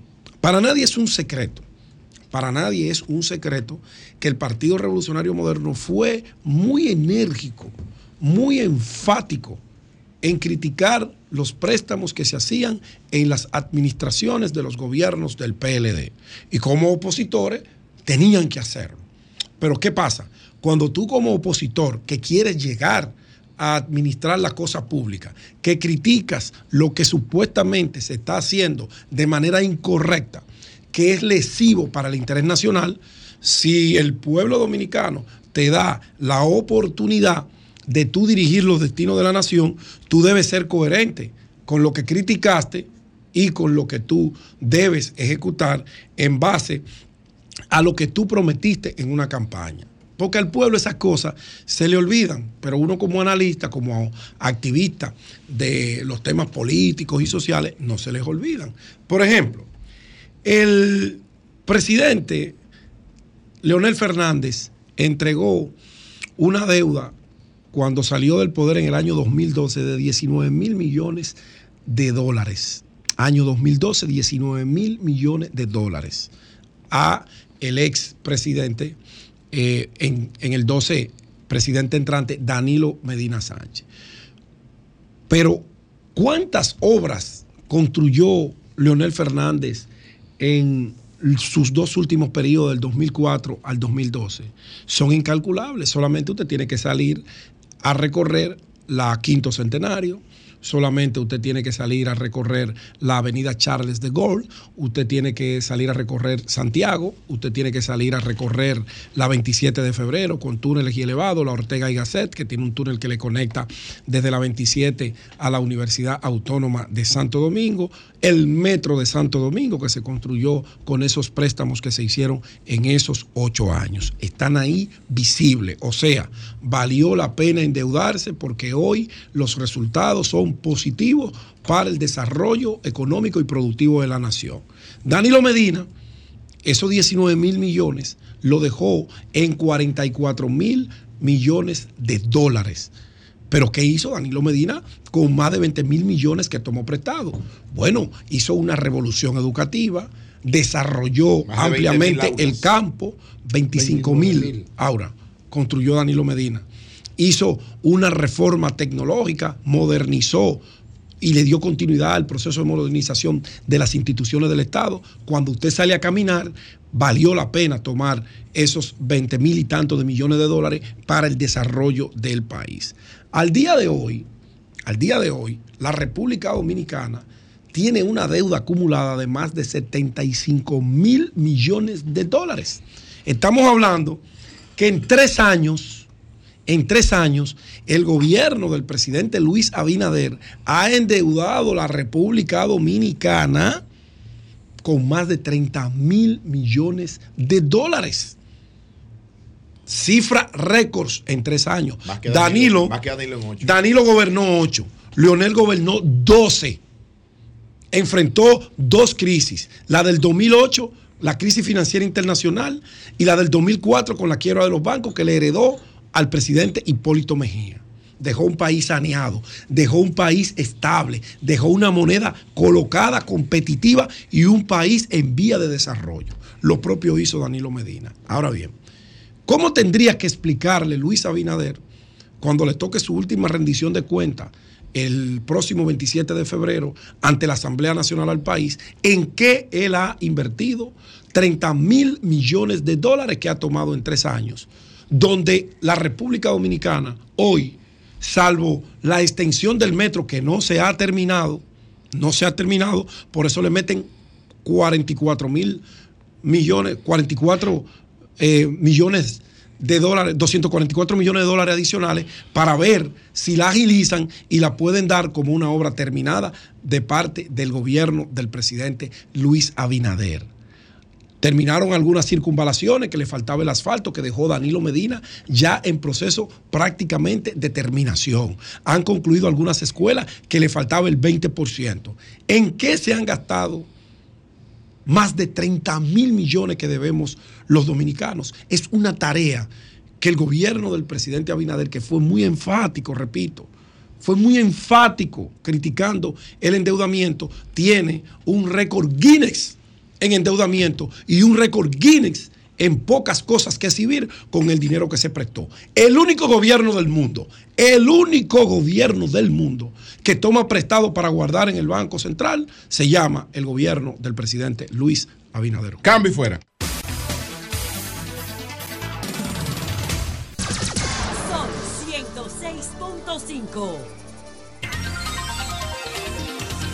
Son las 8, 17 minutos. Nos vamos al primer Santiago de América. Coño, Jaime estaba de vacaciones. Bueno, yo lo vi en Palacio y no lo estaba conociendo. Ajá. No, no, no, no. ¿Y Jaime ha seguido con eso? No, no, no, no. no. Retoque y la Ahora es que él se ve bien, sí. Oye, pero mira, mira, mira. Mira. Como dice Quinito. Pero Julio, Sí. pero es el hijo de Jaime que está Hoy estoy que No, me no, río Jaime, solo. Jimmy, no es Jimmy, es Jaime. Ese es Jaime, ese es Jaime. Buenos días, Jaime. Jovencito, adelante. jovencito. adelante, Jaime. Buenos días. Vamos a ver si nos escucha ahí, Jaime Tomás. Corbata, papá. Buenos días, Le- eh, Jaime. Ah. Buenos días. Eh, Adelante, Jaime. Adelante. Parece que no nos está escuchando, No. Lea. Sí, sí, ahora sí. Ahora, Ah, sí. Ahora día, sí. buen día. Buenos días, buenos días. Un, un placer, como siempre, participar con ustedes en este segmento desde Santiago. Eh, eh, Julio Martínez Pozo, que nos vimos el lunes en la rueda de prensa del Palacio, no me estaba reconociendo. Digo, pero ¿y qué pasa? cirugía de párpados, lo que me hicieron, más nada. Nada más. Bueno, y las bolsas también, pues yo de eso estuve en el programa y hablaba en el programa sobre ese particular. Eh, me puse en manos de un oculoplástico, que es el cirujano especializado en cirugías tanto de párpados como de las bolsas debajo de los ojos. Eh, y de- decía, y lo reitero porque es una información que a mucha gente le puede interesar, y es que la cirugía de párpados es importante, está en el catálogo de las aseguradoras como un elemento clínico y por consiguiente las aseguradoras pagan el coste de una intervención. Eh, es vital que se haga eh, debido a un proceso de, de caída que puede limitar la visual de la vista, de los ojos. De manera que es muy importante, aparte de que estéticamente también ayuda a que uno se vea eh, un poco mejor, sencillamente. Me regocija la información y lamento todo lo que esto va a traer como consecuencia, la información de que el general de la policía, Pablo de Jesús Dipré, por decisión del Tribunal Administrativo, eh, tiene que ser reintegrado a las filas de la Policía Nacional. Una institución en, la cual la chismografía está presente como en cualquier barrio de la capital o de Santiago. La policía y los directores policiales eh, tienen en su entorno y le hacen mucho caso a los chismes. Lo fabrican y lo ponen en ejecución, a veces de manera perversa. Eso es muy usual entre los directores, antes entre los jefes de la Policía Nacional. Pablo de Jesús Dipré es un oficial eh, joven, cuarenta y pico de años, un hombre muy capaz, un policía muy respetuoso y que sus amigos teníamos la, esperanza de que se fuera mantenido en su posición. Eh, debió ser jefe o director de la policía porque tiene la capacidad, la intelectualidad y la firmeza de un policía. Pero lamentablemente él creció y ascendió a la sombra del PLD directamente bajo la tutela de José Ramón Fadul Monchi y eso fue suficiente para que eh, el presidente ordenara su destitución y lo pasaran a las honrosas, la honrosa posición del retiro. Ese es el eufemismo que utilizan las Fuerzas Armadas y la policía para poner en retiro a un oficial. Ya veremos entonces qué va a hacer el general Alberto Ten con eh, la obligación que establece la sentencia del Tribunal Administrativo que ordena la reintegración inmediata del general Pablo de Jesús Dipré, que vive en la ciudad de La Vega, en el Cibao Central. Y mis congratulaciones para él, porque yo sé que él lo que es es policía y cumplía con su deber. Todos los generales, todos, todos los generales deben su ascenso no a su posición y a su capacitación, se la deben a alguna llave del gobierno de turno y del partido de turno, todos. Pero no es verdad que ningún oficial general que eh, creciera en un partido que no es el de gobierno va a seguir respondiendo ese partido, no, le va a responder al gobierno, porque a fin de cuentas eso es lo que vale y eso es a lo que están obligados tanto los oficiales de la policía como los de las Fuerzas Armadas. De manera que yo felicito al general Pablo de Jesús Dipré por esta decisión del administrativo y espero que esto no sea un trauma en la policía para su reintegración. La policía está precisando de, gente con capacidad y que tengan toma de decisiones, que sean gerentes. Y Dipré tiene esas condiciones, tiene esas cualidades. La semanal del presidente de la República, a la que yo tengo eh, la honrosa posición de que me invitan, y no voy a todas, pero por lo menos eh, cada dos semanas me voy a la capital a participar, a escuchar al presidente y a escuchar a los antiguos y nuevos integrantes de los medios de comunicación.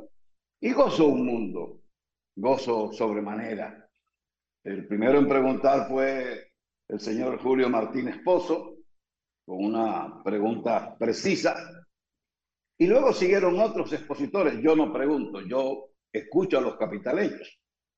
Porque la mayoría de los que estamos en los medios de comunicación nos encanta escuchar nuestra voz. Si el presidente hace una exposición previa al espacio de preguntas, el margen de preguntas no es mucho lo que queda, porque el presidente ha aclarado todo lo que hay. Y si usted está pendiente de lo que está diciendo el mandatario, pues las preguntas no pueden ser muchas, porque lo ha dicho todo. Ya usted lo que pasa a hacer es eh, eh, exposiciones, no preguntas, exposiciones sobre lo que usted cree. Entonces, lamentablemente una dama que estaba ahí eh, hizo un papelazo, no con una pregunta, no, sino con una intervención, que después ella misma se corrigió porque no había preguntado lo que ella quería preguntar. Y bueno, ya ustedes saben que eso fue la, la comedia de esa tarde del lunes y ha seguido en las redes, eh, siendo ella lamentablemente objeto de burlas. Todo por querer quizás lucírsela. Eso es muy usual entre la gente que está en la comunicación, que no escuchan que van con una pregunta predeterminada que quizás ya la figura la ha respondido, pero lo que quieren es preguntar para hacerse notar. Y para hacerse notar hay que exponer, no preguntar, porque lamentablemente aquí pocos saben preguntar. Hacen una exposición a, a la persona que sabe lo que va a decir porque lo ha dicho y lo conoce. Y en el caso del señor Luis Abinader, es una, una persona con con, información de todo. A veces hasta hace quedar mal a sus funcionarios porque sabe más del tema a tratar que ellos mismos. Entonces, esta actividad que se está haciendo en la capital, yo entiendo que debiera ser llevado, llevada a otros puntos del país, que al mismo tiempo le da un respiro a los capitaleños. La lleva al este, al sur, eh, al norte, y así hay una mayor pluralidad, una mayor participación de gente que está en los medios de comunicación y que tiene inquietudes. Ahora mismo el tema es el río Dajabón y el canal. Bueno, todo el mundo quiere preguntar o dar su opinión. A veces mucho, más, más que preguntar es ofrecer su opinión. En este caso, me debo referir al tema porque eh, está más próximo a nosotros Santiago que a la capital y afecta más a personas del Cibao que de la capital. Yo tengo que referirme a, la situación porque es un tema vital. Tenemos ahora que finalmente la OEA ha publicado en el día de ayer que está en disposición de ser un ente para el diálogo. Porque hay mucha gente que está hablando de diálogo, pero de aquel lado no hay con quién hablar. Pero ya con la participación de un organismo que está bastante desacreditado, la Organización de Estados Americanos, bueno, por lo menos quizás aparece con quién hablarse, porque ambos países tienen intereses comunes en el río, que ahora mismo tiene, de hecho, poca correntía, poca agua. Pero ambos países tienen interés. Y el presidente ha logrado, no sé si con intenciones políticas o no, porque no estoy dentro de él, pero ha logrado desactivar a quienes utilizaban el tema haitiano como estandarte y hablaba muchísimo del tema de Haití, de los haitianos. Ahora está la, frontera cerrada, entonces ahora hay queja. Hay queja de parte de, exportadores hacia Haití. Ciertamente han visto la situación eh, difícil. Eh, hay preocupación por lo que pueda pasar en Codevi, que es una zona franca especial que está en el territorio haitiano, pero que hay dominicanos que trabajan allí. Los gerentes son en la mayoría de los casos son dominicanos.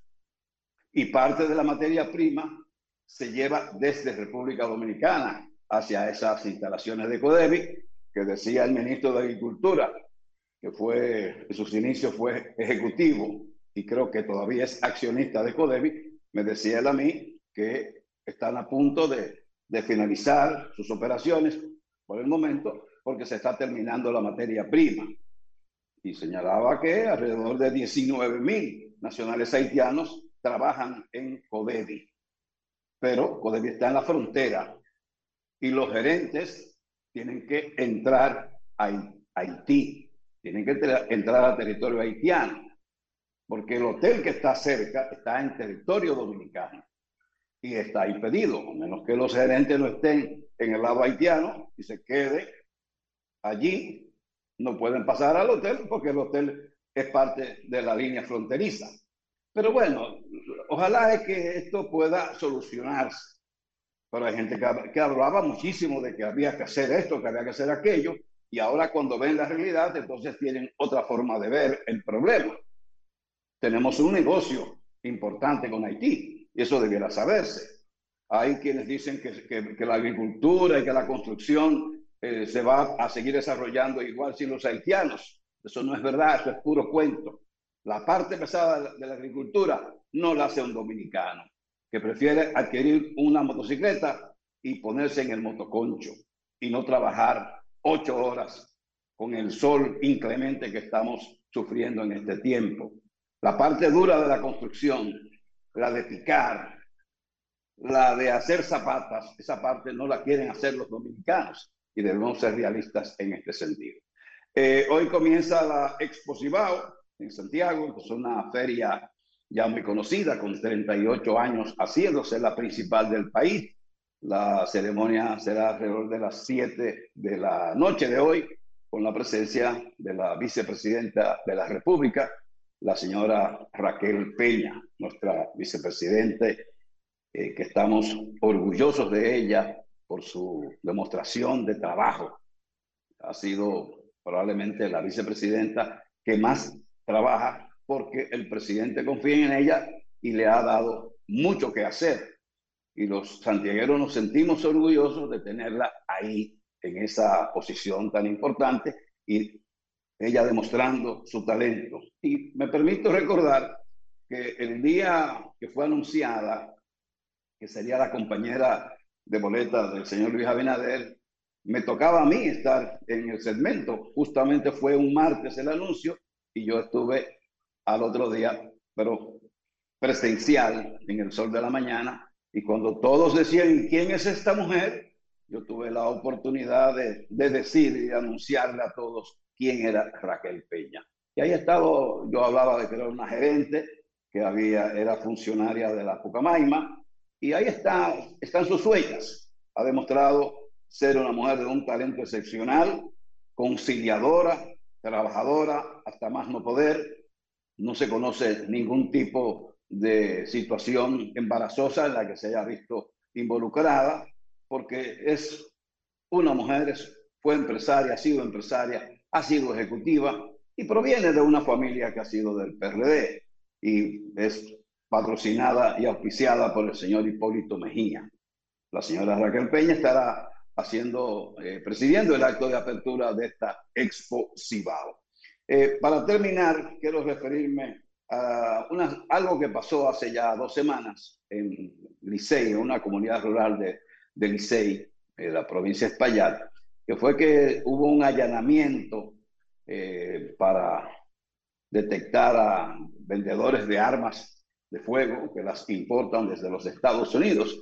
Y ahí hay gente vinculada a esos grupos populares que se crearon en Licey y que se han extendido a otras localidades de, de la zona, como Licey, como Villa González, Navarrete, eh, Moca, eh, Tenares, Salcedo, San Francisco de Macorís. Pero ahí ocurrió un hecho en esos allanamientos que hizo la fiscalía con, con fuerzas policiales, incluso una investigación que participó el FBI. eh, hubo un, hecho en el que mataron a un ciudadano. Y la familia dice que no, no, portaba armas. La fiscalía dijo que eh, el hombre disparó con una pistola y que la fuerza policial repelió la agresión y al hombre le dispararon y lo mataron, la esposa quedó herida. Pero lo negativo de todo esto es que la Fiscalía de Santiago, su titular interino, que sigue siendo interino, no se ha referido a ningún tipo de investigación, ni tampoco la Procuraduría General de la República. que han, han- han anunciado la cantidad de presos las acusaciones, pero no han hablado de investigar esta denuncia, que se ha hecho desde el mismo momento en que ocurrieron los hechos. La Fiscalía de Santiago, no, el subfiscal no habla mucho, él depende de lo que digan en la capital. Eh, el Ministerio Público está bajo el control de la capital, no, no solo de la Procuraduría General de la República, sino también de los fiscales que más suenan. Ellos son los que tienen el control del Ministerio Público en todo el país. Y Santiago no es la excepción. Yo entiendo que el Ministerio Público o la Procuraduría General de la República debió anunciar una investigación y hacer una investigación para determinar con propiedad qué pasó en esos allanamientos. Incluso se está diciendo que ese allanamiento se hizo a las 3.30 de la madrugada. Yo, dentro de mis pocos conocimientos, entiendo que es 6 de la mañana la hora. A partir de ahí es que se pueden hacer los allanamientos, que tienen que tener una orden de un juez para poder hacerse. No, no es una decisión del Ministerio Público. Pero esto debiera investigarse para saber si ciertamente el hombre disparó y entonces la, la acción de la policía tiene sentido de ser así. Pero sobre esto no se ha dicho nada de investigación. Solo se conoce la versión que ofreció el Ministerio Público y lo que dice la familia, que es todo lo contrario a lo expresado por el fiscal interino del Distrito Judicial de Santiago. De mi parte, Don Jaime, hoy. gracias. don Jaime, dos preguntas. ¿Me escucha, don Jaime? Sí, sí, sí, le escucho. Eh, la primera, eh, si tiene algún comentario sobre el caso de la renuncia del diputado Miguel Gutiérrez. Y la segunda, que nos informe cómo van los preparativos para el Gran Tomás. Ah, caramba.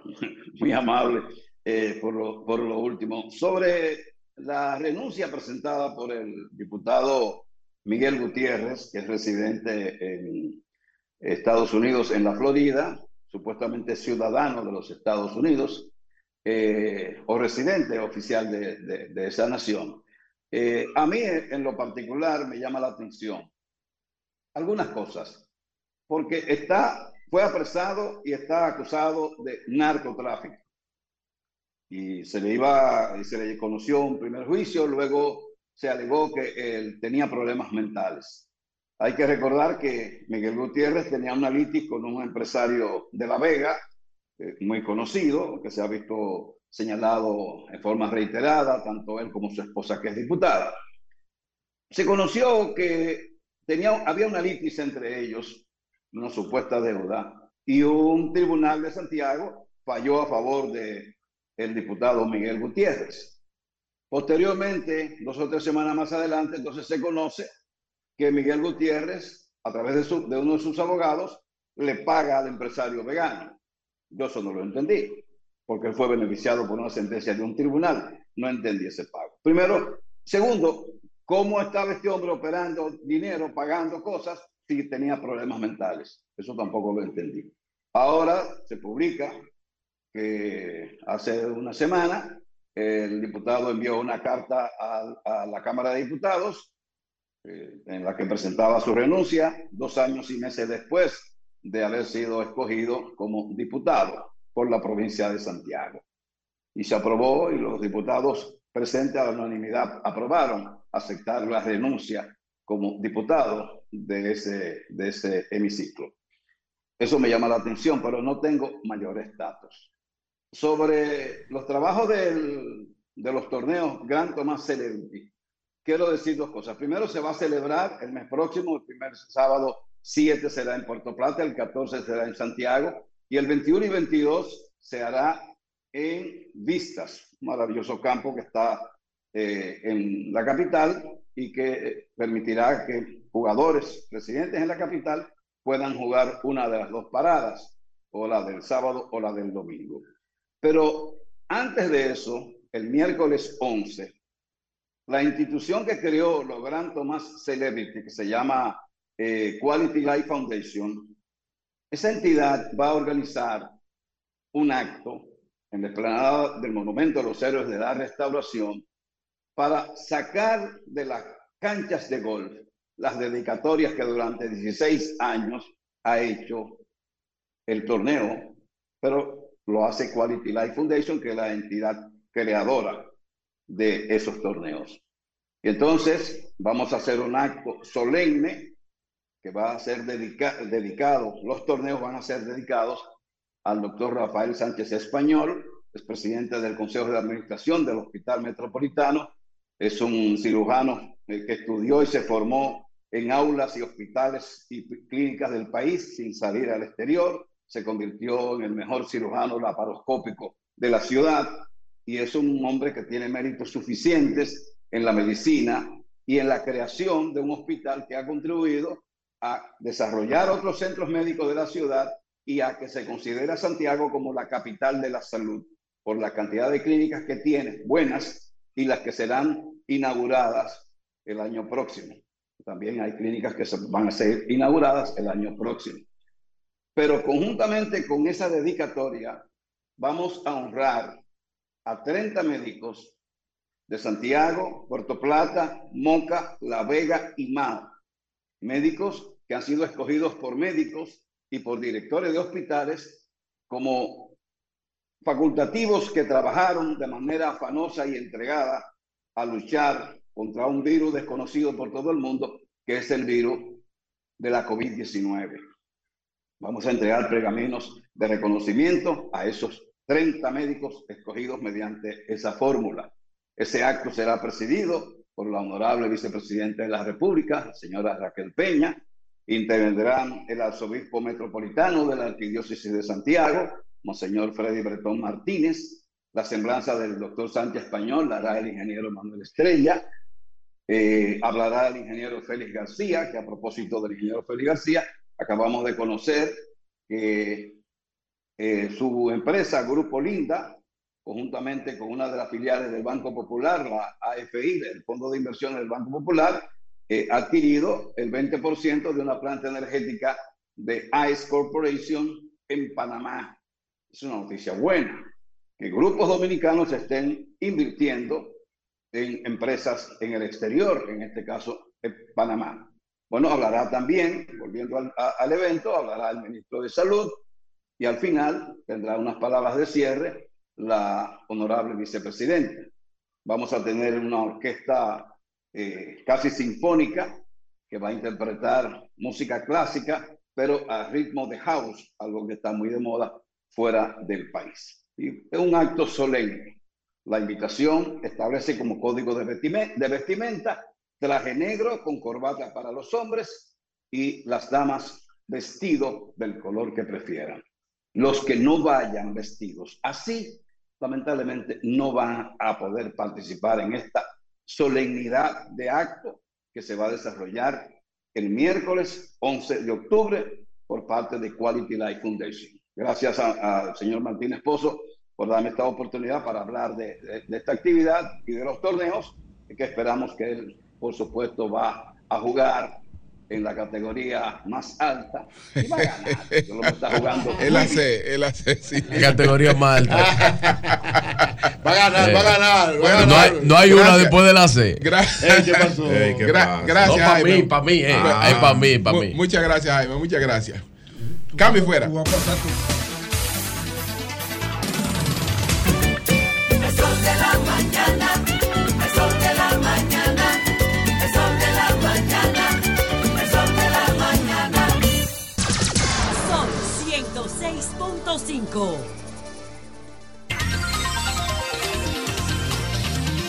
Son las 8.47 minutos. Anunciar que hoy vamos a tener la oportunidad de escuchar a José Luis Romero del Rosario. Ayer estuvo con nosotros Indira Vanessa Corporán, empleada de Promesecal. Ella describió un supuesto acto de eh, violación eh, sexual eh, que le atribuye a José Luis Romero Rosario. Él está en nuestros estudios, dispuesto a eh, plantear eh, su eh, versión sobre lo que ocurrió en esta relación entre ambos.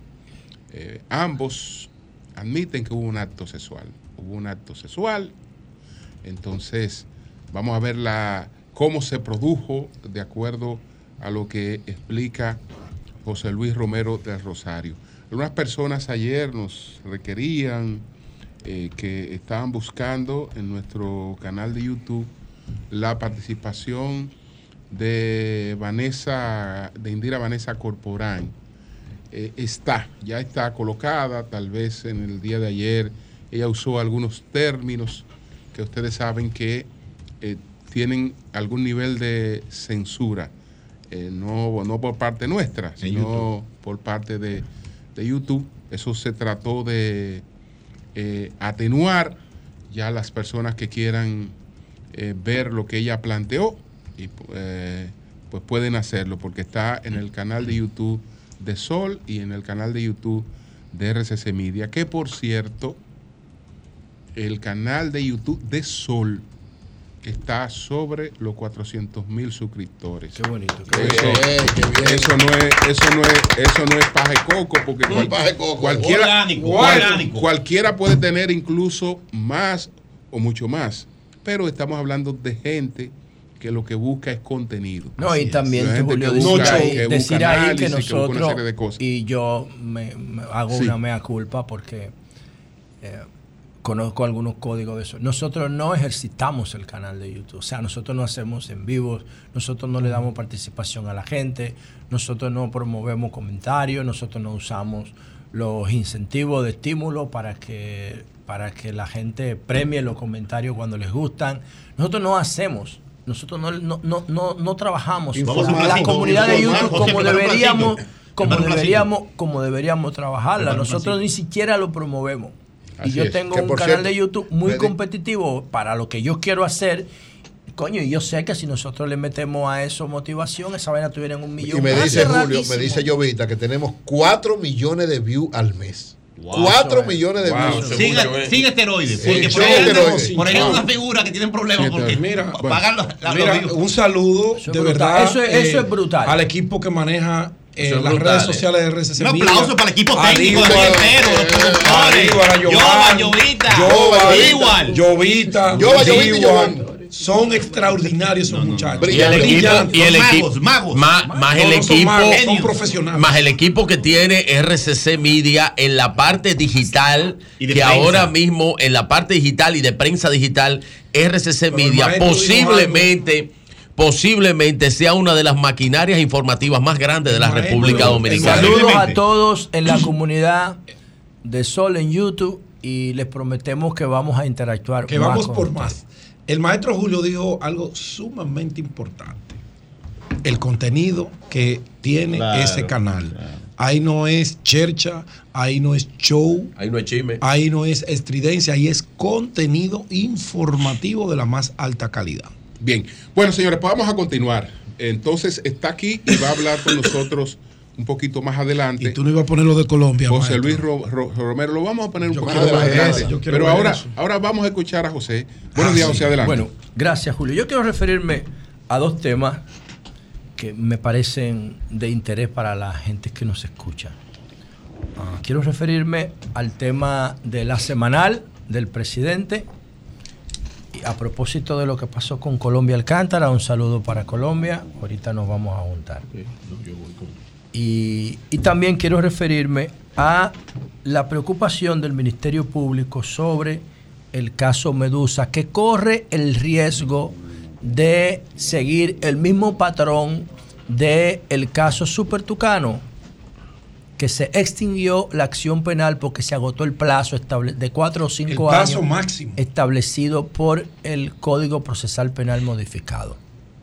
Entonces yo quiero empezar con el tema de eh, la semanal del presidente, estableciendo algunos criterios. Y les voy a dar un consejo. Espero que lo tomen de la mejor manera posible porque yo lo estoy, preparé este tema ayer y lo estoy haciendo con la mejor de las intenciones. Antes decir, eh, atención Lea, para que me ponga el corte de Colombia con el presidente.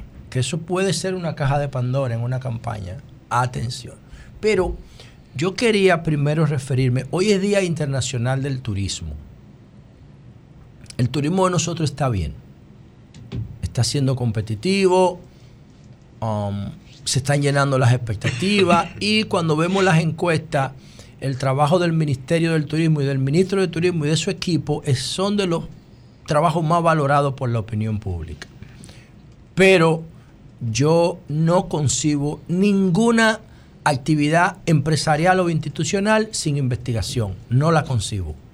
Y a mí me gustaría ver que el turismo empiece a analizar las tendencias del turismo. Las tendencias del turismo que se van a expresar en lo que queda de esta década del 2020 y de la década que viene para nosotros estar adelante, adelante en turismo. Si no invertimos en investigación, no podemos estar adelante en turismo. Estamos beneficiándonos de muchísimas cosas, sobre todo de la calidad de nuestra gente, de las bondades de nuestra tierra, nuestra cultura urbana que se está haciendo viral a nivel global, todo el mundo está en dembow, el planeta entero. Y eso es una, eso es una marca país, el, el, el boom de Punta Cana, todo eso. Pero nosotros tenemos que saber cómo la inteligencia artificial va a impactar el turismo. Cómo la inteligencia artificial va a impactar el turismo. Cómo la ciencia de datos va a impactar el turismo. Y cómo la computación cuántica va a impactar el turismo, que son para mí las tres tendencias eh, tecnológicas fundamentales de esta década y de la que viene.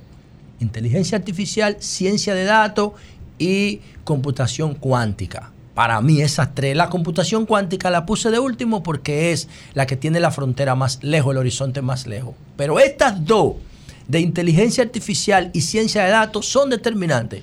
Y por eso cuando hicimos la conferencia de Azonadores, que estuvimos invitados hace aproximadamente un mes, menos de un mes, yo dije que es la potencialidad que tenía los sensores y las pulseras que captan información de los turistas para proveerle mejor servicio, para proveerle un mejor tiempo de check-in, un mejor servicio de check-out, una mejor llegada al país, una mejor salida del país, una mejor seguridad para los turistas, una mejor intención de alimentos y bebidas, todo. La- la- la- la- las pulseras electrónicas son la nueva frontera del servicio al cliente.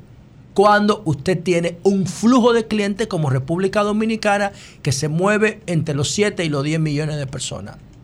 Esto es clave y fundamental para tú poder mejorar eso que ocurre en los hoteles, que es tan tedioso, tan asqueante, que tú pagas un día y tienes que salir tres y cuatro horas antes. Y te entregan la habitación tres y cuatro horas después. Eso es corrupción. El primer día se pierde. Eso es corrupción. Lo mismo que pasa en los aeropuertos. Si tú llegas a un counter de una línea aérea, un minuto después del cierre te quedaste y tienes que comprar otro vuelo. Pero si ellos te dejan hacer Pero si ellos te dejan a ti una hora, ni siquiera disculpas te nada. piden. ¿Por qué? Porque tienen un servicio pésimo, como dice Google, que le está pidiendo a California que le deje gestionar sus propios aeropuertos. Porque los el servicio del aeropuerto no sirve. El tema del compromiso con los tiempos. Eso mismo pasa en los hoteles. Eso mismo pasa en los hoteles. Tú tienes un check-in a las 3 y te lo hacen a las 4 y todo el mundo, nadie, nadie te pide disculpas. Y tú tienes un check-out a las 12 y te cierran la habitación con un minuto. Te quitan la llave. ¿Por qué? Porque no tienen una buena gestión de los tiempos y de los servicios, porque no usan la data, la ciencia de datos asociada a la inteligencia artificial. Ahí está la clave. Y entonces, con eso, el, el- el Ministerio de Turismo, si abre un centro de I D, pudiera ponerse al frente de las tendencias que van a marcar el turismo en los años por venir. Entonces, señores, con relación a la semanal, miren, vamos a escuchar y a ver los que nos están siguiendo por YouTube y por eh, Telefuturo Canal 23. Vamos a ver el intercambio entre nuestra amiga y hermana Colombia Alcántara y nuestro amigo el presidente Luis Abinader. Vamos a ver el intercambio. reveló fecha el Comité de Haitianos que está construyendo el canal para inaugurarlo. ¿Qué va a hacer la República Dominicana? El ministro hablaba de planes para los productores. ¿Para Ya- cuándo, ¿Para cuándo dijeron? 18 de noviembre. De noviembre. La construcción, la inauguración, todo ready. ¿Qué vamos a hacer como, como gobierno a propósito de lo inminente de esto? Porque la frontera no puede estar cerrada permanentemente. ¿Qué vamos a hacer? O sea, al final de esta película ya lo sabemos. Pues dile entonces el final. Porque no- el final es que el, que el canal se sigue construyendo y que ellos están de acuerdo y tienen una fecha.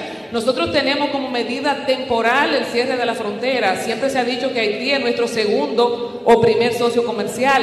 ¿Hasta cuándo podremos tener la compra de Inespre, del programa especial de la presidencia, de lo que dijo el ministro Ito, de los comedores económicos? ¿Sostendremos económicamente en el tiempo la medida del cierre a nivel comercial? me Mira? Colombia, yo repito lo mismo que he dicho aquí. Y ahí tomamos las decisiones de urgencia a, mediano, a corto y a mediano plazo.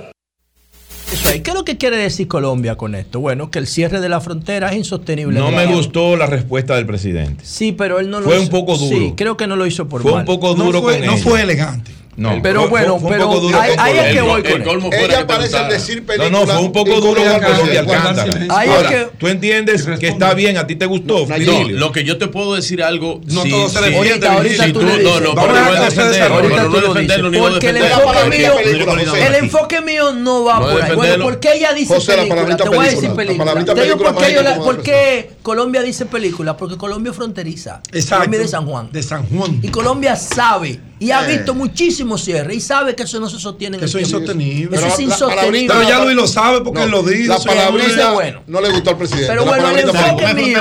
Quizá la palabra película Bueno, no le gustó al el presidente. enfoque mío no va por ahí. El No enfoque mío va. El Pero le habló- concepto no de la respuesta. Hay una, hay una teoría del valor que yo la uso en, el, en la, mi investigación del béisbol de grandes ligas. Se llama Teoría del Valor de la Escuela Austríaca. Y, y significa lo siguiente. ¿Por qué el agua vale en el mercado menos que el diamante? Si el diamante no sirve para nada y el agua es fundamental para nuestra vida. El diamante es un lujo, sirve para cortar y ese tipo de cosas. Pero es un lujo, no sirve para nada. Ahora, ¿por qué el diamante vale más que el agua? Por una razón simple. Eso es lo que tratan de establecer los austríacos. Los austríacos son su teoría económica del valor. ¿Qué es lo que pasa con el agua? Que el agua es abundante y está en todos los lados. ¿Y qué es lo que pasa con el carbón? Que es escaso. Y hallarlo es sumamente complejo. Entonces, como es más escaso, lo mismo podemos decir del oro y de la tierra. Por ejemplo, la tierra es más importante que el oro, pero ¿cuál vale más?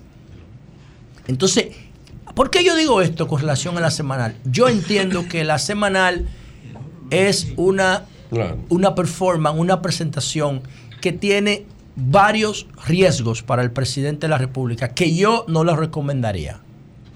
Yo no digo que el presidente no haga ese intercambio con los medios. Bueno, el presidente lo viene haciendo siempre porque el presidente es un presidente simple. Es un presidente simple, que va a todos los programas de televisión, que ha roto con ese simbolismo rancio del poder. Es un tipo fácil, habla con cualquiera, no tiene problema, no marca esa distancia entre el pueblo y el presidente, que sí marcaba Leonel Fernández o marcaba Danilo Medina. Que Leonel tú tienes que decir, profesor, hay una distancia de que tú hablas con él, él la establece. Yo no sé por qué, nunca he entendido eso. Luis no es así. Tú no te, tú no, a veces tú te equivocas y le dices Luis, porque él no te, él no te presenta esa distancia del símbolo del poder, no lo hace. Entonces, un presidente como ese no necesita una, una fecha marcada cada siete días para exponerse a los medios de comunicación, sobre todo en una campaña electoral, electoral porque miren lo que pasó ahí, pero la, la pregunta de Colombia no fue una pregunta incómoda. Pero ¿qué va a pasar cuando vengan las preguntas incómodas? Porque ahí tiene derecho a ir todo el mundo, porque es un espacio público. No es solamente lo que el presidente quiere invitar, porque va a perder la esencia, se va, a- se va a convertir en un bocinaje. Y yo estoy viendo Bueno, que. tengo para y yo informarte. estoy viendo no, que no. es plural. Porque Pero tengo Colombia- para informarte que ahí solamente van las personas que son invitadas. verdad, hay un control de Sí, pero eso hay, no- hay un tema de bien. invitación que lo organiza Pero- Sí, la, pero la todo propia- el que quiere participar la lo propia puede solicitar. de la República. No, no, pero ¿y para eso qué? es un espacio pero ven acá, Todo el si que tú me Todo el que quiera yo, participar. no, no, no, pero yo no tengo, solicitar. yo no tengo por qué decirte a ti, José Lalu, invítame a tu Porque casa. es otra cosa ya. No, No, no, yo tú me me invitas si tú quieres. No, porque no es tu casa, esa casa no, No, es no, de no, no, por En la Dios. casa del, pueblo. Ese es el Palacio Nacional, no es de Por él. Dios, Ahora, si fuera una recesión en su casa, es otra cosa. A Nayib no lo ha invitado. Pero él él no puede- quiere- si él quiere ir, él va. Él no quiere lo ir. sabe. Él no quiere ir. Si él quiere Yo ir, he él va. participado en diferentes diálogos con el presidente Abinader durante Pero es estos otra años. cosa, hermano. Y diálogos incluso Si tú quieres mucho, ir, tú mucho vas. menos Yo no numerosos. quiero ir, yo no voy. El tema es que no, Bueno, es que, está que hay que bien. invitarlo. Ah, pero está bien, Está pero si bien. tú lo quieres Pero ir, hay- hay- Cuando yo fui a aquella la ocasión me invitaron. Allí, es que, en el, la país, forma de es ir, que en, el, Nayib. allí, en el país hay más de 50 mil comunicadores. Entonces de van a hacer en el Estadio Olímpico. Pero- el que tenga interés en ir, que lo solicite. Punto. ¿Por qué? Porque No, además, de- en todas las fuentes el presidente, el presidente de tu partido duró un año sin hablarle a la población siendo Las presidente de la República. acreditan. Un maldito año duró. Ey, ey, Bueno, voy al punto. Estaba Un año. Estaba gobernando. Bien, bien. Voy al punto. Estaba Estaba gobernando. gobernando. Voy al punto. Estaba gobernando. Sí. Voy al punto. Ok, Voy al Y por eso no podía hablar. y ahí están los Era resultados. mudo. Bien, bien. Era mudo. No, Estaba gobernando. Era mudo. Vamos, a permitir que se termine. Para gobernar hay que ser mudo. Eh. Vigilio, Vigilio, deja de Cada quien tiene su estilo. Ok, ok. Espérate, que la gente se enfoca, se, Bien. Con- se desconcentra. Entonces, ¿qué es lo que yo quiero significar? Yo sé que el modelo de la semanal fue en la mañanera de López Obrador, pero aquí hay características distintas. Primero, en México los gobiernos no pueden durar más de un periodo. López Obrador se va, sí o sí, no hay reelección. El presidente está buscando la reelección y muy posiblemente la consiga. Yo creo que la va a conseguir. He dicho las razones aquí tiene todas las variables a su favor. Todas las tiene a su favor. Salvo que no ocurra un choque externo, el presidente se va a reelegir. Vamos a ahorrar Él va a tener que exponerse más de cuatro años, seguir exponiendo. Ahora, ¿qué ocurre? Que la exposición cada siete días para un presidente ya expuesto puede llegar a un efecto saturación que genere rebote. Eso es lo que dice la teoría austríaca del valor. Cuando, una, cuando un producto se exhibe demasiado y se expone demasiado, la gente pierde el interés de aprecio. Ese esa, esa pérdida de interés, esa indiferencia por el interés, puede ser coyuntural o puede ser permanente.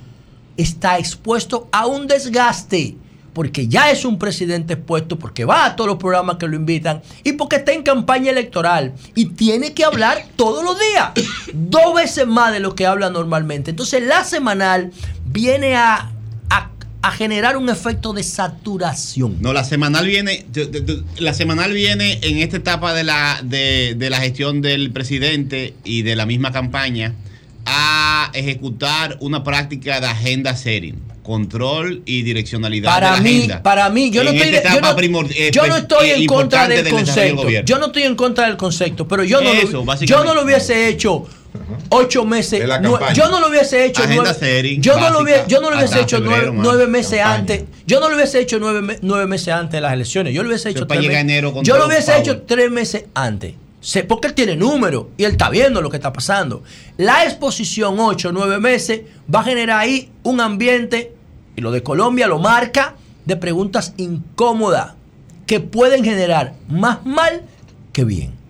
Lo que yo le estoy diciendo a ustedes, no lo tomen o no lo ignoren, estudienlo, para que ustedes vean lo que yo estoy diciendo. Esa fue la primera. Van a venir preguntas incómodas. ¿Por qué? Porque estamos, no estamos en una de miel gubernamental, estamos en una guerra electoral. Y si yo fuera parte de la estrategia de comunicación de la oposición, ya yo estuviera preparando mi, mi gente para que fuera ahí. A preguntarle cosas al presidente que el presidente no la puede responder. Si yo fuera del PLD o de la Fuerza del Pueblo, ya yo estuviera preparando mis comunicadores para meterlo ahí. Ya yo estuviera preparando. Para hacerle preguntas que el presidente no la va a responder, no la puede responder. Porque un presidente, un candidato presidente tiene que tener cuidado con cada cosa que dice. Y ahí el presidente no controla. Digo yo, puede ser la, la quincenal, yo no sé. Puede ser la mensual, yo no sé. Pero la semanal implica demasiado riesgo. Lo que no va a cambiar es la LA en mayúscula. Eso no va a cambiar, eso va a seguir igual. Que significa Luis Abinader semanal con la prensa. Bueno. Coño, el problema Eso es que- no va a cambiar. El problema es que yo he vivido tantos procesos electorales que yo te pudiera decir. Es que ha cambiado todo. Ahora la- la- el debate permanente ni siquiera el contenido es la atención. A mí lo que me sorprende el es que. Por último, todo Julio, lo- por último. toda la semana no hablamos de la semanal. Por, sí. Por último, El mire. contenido secundario. Por último, y mañana, bueno, toda la porque semana. esto es semanal. una pieza de antología, la audiencia de ayer del caso Medusa. La audiencia de ayer del caso Medusa, que a mí honestamente lo de Medusa no me gusta. Yo, pongo- yo digo el caso Jean Alain. Entonces, eh, el pasado viernes, el juez Amaury Martínez rechazó la, la solicitud del Ministerio Público de que se leyera de manera abreviada el expediente de 12.274 páginas, considerado un precedente en el país por su grosor, por su grosor y número de imputados. ¿Qué es lo que ocurre aquí? Oigan este dato y lo voy a resumir y mañana voy a explicar esto en más detalle. Dice aquí la Procuraduría, la, el Ministerio Público, perdón, que ellos empezaron a leer el documento el 10 de junio, o sea, hace cuatro meses, y que no han llegado a la mitad, que serían 6.130 y pico de páginas, 6.030 6.137 páginas en la mitad. Entonces, eh, ellos le están pidiendo al juez que eh, se lea el, el- el expediente de manera abreviada, de manera sucinta. Y entonces, también el expediente, además de que tiene 12.274 páginas, incluye 40 imputados. Y eso es como tú tener 40, eh, es como tú tener 40 audiencias paralelas, porque hay que tutelarle derecho a los 40. Es una vaina de loco. Entonces, ¿qué pasa? Que además de los 40 imputados, tú tienes 22 compañías que son personas morales. Entonces, ¿cuál es el miedo que tiene el Ministerio Público? El Ministerio Público tiene el miedo de que pase con este expediente lo que pasó con el expediente de los supertucanos. Que están todos absueltos, no porque son inocentes, no porque negociaron con el Ministerio Público, están sueltos porque se extinguió el plazo de cuatro años establecido por el, el- el Código Procesal Penal. Pero modificado. ¿quién elaboró ese, ese expediente de más de 12 mil páginas? ¿Quién pero- fue que lo elaboró? Pero lo que dice Jenny Berenice es que hay, un, hay una jurisprudencia de la Suprema Corte que permite, que permite abreviar la lectura. Yo estaba en el Congreso y cuando empezaban a leer un texto, Sí. todo el mundo se Eso iba no- y eso dejaba no- la eso- sala eso vacía. no- Eso no es verdad. En el caso de ella, no, eso no es verdad, porque resulta que en ese expediente las pruebas son comunes. No hay posibilidad de acusar a nadie sin una lectura Claro. completa de, la- de una acusación. Estás violentando sus derechos. si haces sin, eso. sin una lectura completa de una acusación, no hay posibilidad Pero, pero, pero de lo que acusar ay, nadie. pero si las partes están de acuerdo. ¿Y cómo van a estar de acuerdo las partes? Bueno. ¿Y cómo, y No, y cómo- no se y- puede hacer una síntesis. y- Espérate. ¿Y cómo van a No. estar de Sí, acuerdo claro, las partes? hacer. Con que, tú, con que tú me acuses, que tú que me quieres joder. Entonces yo voy, a, yo voy a poner de acuerdo contigo para que tú, para que Ah, tú me eh, saltes Sin conocer el más mínimo detalle Pero de la acusación. Bueno, pero, venga acá, por Dios. Si nosotros ¿Qué dividimos. Es, ellos, ellos están admitiendo ahí, han admitido el fracaso de eso. Porque ahora, porque eh, con tiempo, incluso el juez se lo dijo. El juez le entregó, lo, lo primero que hizo el juez con tiempo Hágame una acusación. fue que le dio, le devolvió el expediente. Y le dijo, hagan una acusación. Claro. Ellos volvieron con lo mismo, ¿Qué con, la, con las 12.700 páginas. ¿Qué le dice? Bueno, bulto. No hay, no, hay, no, hay, no hay en ninguna parte del mundo un expediente de esa magnitud. Sí, pero parece ser que no solamente el volumen del expediente, por lo que le dice Jenny Berenice. Dice Jenny Berenice, magistrado, usted recibió este proceso el 2 de julio del 2022. Ya cumplió un año, tiene un año y, y tres meses, dos meses. Si este expediente hubiese sido un bebé, ya el expediente caminara y corriera. O sea, no es solamente el volumen. ¿Por qué? Porque eso se lee. Ya. Si estamos hablando de que en, julio, agosto y lo que va de septiembre, tres meses, le- se leyó la mitad. No, Cha- en seis meses Cha- se no, lee entero. No, ChatGPT dice que en cuatro años. Es que ChatGPT no. Que, Ah, pero ChatGPT, ¿qué tú defiendes? Ah, ChatGPT, ChatGPT dice que cuatro años. Señores, no metamos a ChatGPT porque eh, ChatGPT responde prompts. No, No, no, pero le preguntar- ah, bueno, ChatGPT, pero- pero si tú le preguntas y yo le pero tú pregunto, eres va a que- responder distinto. eres el que- pero tú eres que ponderaba ChatGPT. ChatGPT dice que cuatro años. No, no, no. Sí, claro, todavía dice Esa versión. Dice. ChatGPT, bueno, cuatro No, años, cuatro años. no, es que porque ChatGPT, está calculando las diarreas. No, no, es decir, ChatGPT los dolores de cabeza. no, No, no, él te no, está no, calculando diarrea. No, si no, a no, uno no. de los, de, a- de a uno de los 60 imputados le da diarrea. No, si a uno, entonces si no a- lo puede si a uno le da calcular gripe. son imponderables. bueno, pero son, Son imponderables, pero- no lo puede pero- calcular. Pero tiene que meterte Ahora, ¿qué un porcentaje de bueno, imponderable ahí es bueno, también. Es bueno el argumento, pero ChatGPT responde prompt. Te responde en función de cómo tú le preguntes. Es como una encuesta sesgada. ¿En qué tiempo se Ahora, lee entonces? Se lee en seis meses. ¿Por qué se lee en seis meses? Yo voy a explicar. Porque tiene tres meses leyendo si va por la mitad. No hay más que razonar. Si en tres meses se ha leído la mitad, seis mil páginas, en los próximos tres meses se lee la ¿Y próxima. cuál es el Ahora, problema de ¿qué ella es lo que- que- que ¿Qué es lo que dice Jenny Berenice? Dice ella que no es solamente por el grosor del expediente. Es que tiene un año en esa, en esa sala. Un año en esa sala. Y ella dice, no es solamente el grosor del expediente. Lo que nosotros vemos en el expediente es, un, es la posibilidad de que si lo abreviamos, nosotros ahorramos proceso penal. Pero ella es te- el tema. pero tenía- porque no es pero solamente el grosor. No, no, no, no. Pero- no el grosor. pero es que ahí pero ella, justa- ellos están advirtiendo, José, el Ministerio Público, José, que hay una José, pero por e- dilación eso- deliberada. por eso que ningún ministerio público en el mundo te redacta un expediente con de esa magnitud. Te lo abrevian para que sea eh, la- haya la posibilidad de conocimiento. Te lo abrevian en cantidad de imputados. Te lo abrevian en las páginas, porque el, el- el- el expediente tiene que ser eh, reductible al proceso penal, es decir, tiene que caber dentro del proceso penal y dentro de todos los requisitos del, del Y los proceso penal. Es decir, tiene que tener un tamaño que Manejable, manejable, manejable claro. dentro del proceso penal, un expediente. Ellos fue que complicaron el asunto y eso con 12 tiene- mil y páginas. eso- Sin lo que- embargo- y eso perdón. tiene- eso tiene que calcularlo de antemano el Ministerio Público. Lo que tú no le puedes decir, José, a un imputado es de que tú no le vas a leer el expediente inextenso, completo, para que él sepa de qué se Él le está todo, acusando. eso sabe. No hay que- no hay que leerlo para que él lo sepa. Sí, no, no, No, no, sí, no, hay que no, hay que leerlo. No, es leer-. No, no, no, no. no, No, ¿Por qué tú tienes que además, Bueno, está bien. De que tú me acusas a mí. Está bien, si tú quieres, si tú quieres buscar otra vía Oh. alternativa para salir del lío. ¿Por qué? Porque la ciencia demuestra, esto es lo maravilloso del conocimiento, que la capacidad de atención solamente se sostiene por determinados periodos y picos de tiempo.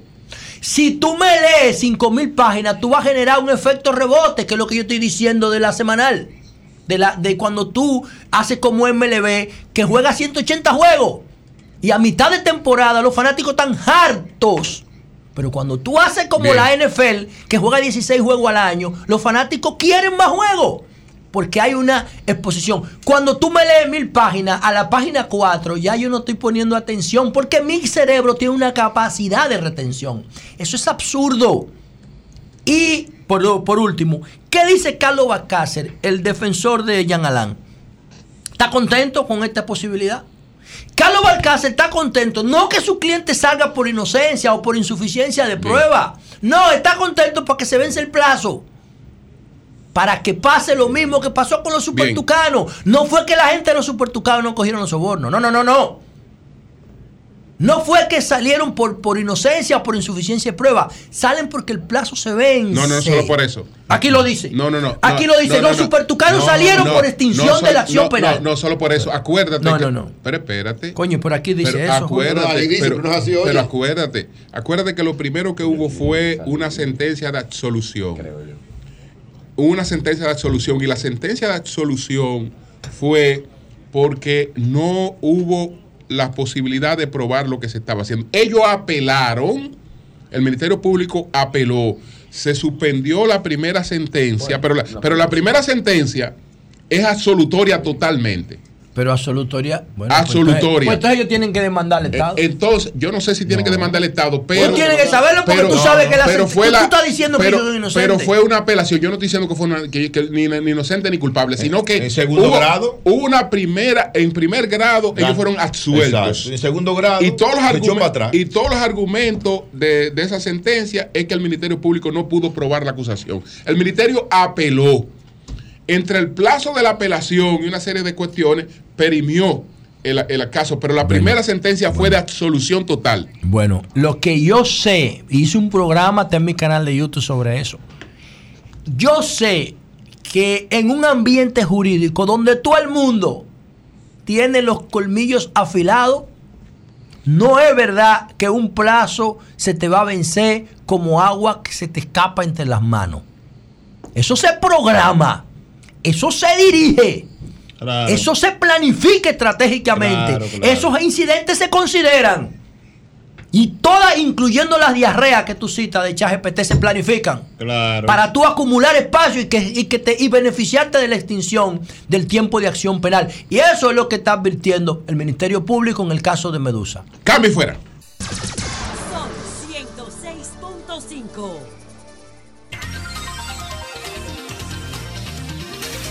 Con nosotros está José Luis Romero del Rosario. Él es la persona a la que se refirió ayer Indira Vanessa Corporán. Ambos trabajan en Promesecal y según ella narró, eh, pues eh, ella incluso ya denunció esto ante el Ministerio Público, ella está denunciando una supuesta violación sexual y, acoso sexual.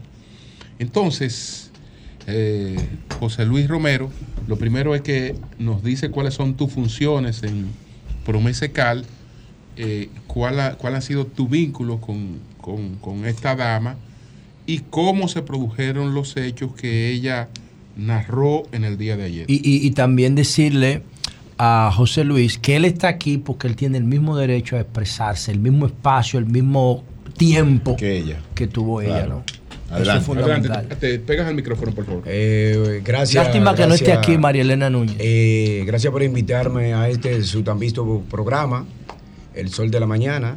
Eh, yo soy técnico eléctrico en el Departamento de Infraestructura de Promesecal. Esa, eso pasó el 30 de marzo a las 6:45. ¡Wow! En marzo. De marzo. Ella lo dijo. Ella dijo que fue en marzo. Eh, Seis meses. A mí me llama Rosy y me dice, ven que estamos compartiendo en un colmado.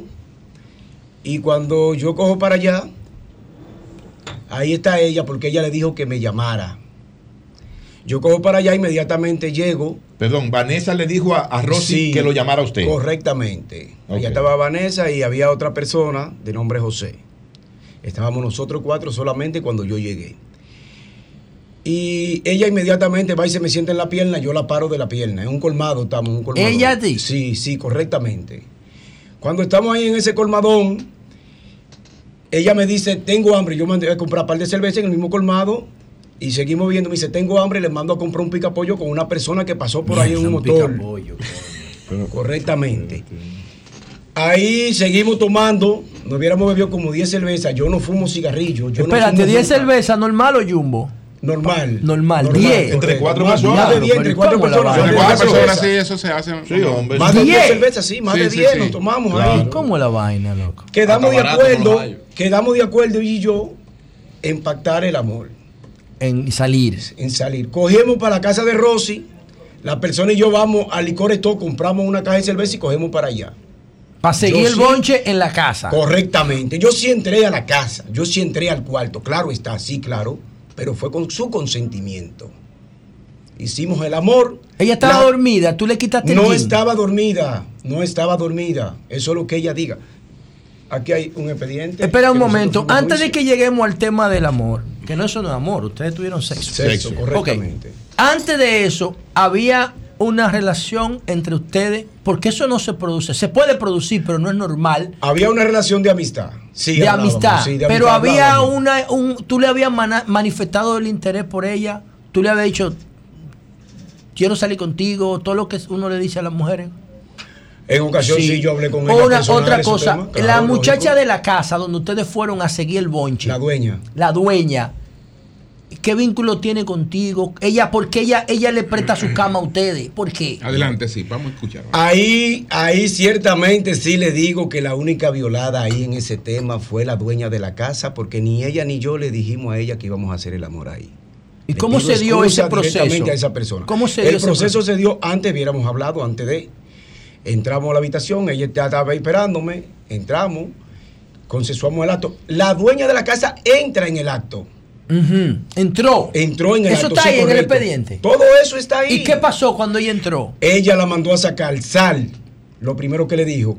Una persona que esté siendo violada, lo primero que le dice a esa persona es, me están violando. Él me está violando. ¿Por qué tú no le propusiste ir para Y una ella- cabaña? ella, perdón, para una cabaña. Pero perdón, Vanessa le dijo, espérate. sal a la dueña, le dijo. Correctamente. que saliera Vanessa, la habitación. misma Indira, Ok. Vanessa. ¿Por qué tú no le propusiste ir para una cabaña si tú podías comprar- pagar la cabaña, comprarte caja de cerveza, Sí, ya, pa- tiene- ya iba por 10 en el colmado? Es cierto, es cierto, tiene mucha razón en ese tema, pero ya se dio en el momento, Sí. estábamos ahí y Instinto. consensuamos esa parte. Una pregunta. Ella dijo, ella dijo aquí, que usted en un momento salió con José para el materno de Villamella Porque te porque, su- un supuestamente su esposa estaba recién parida.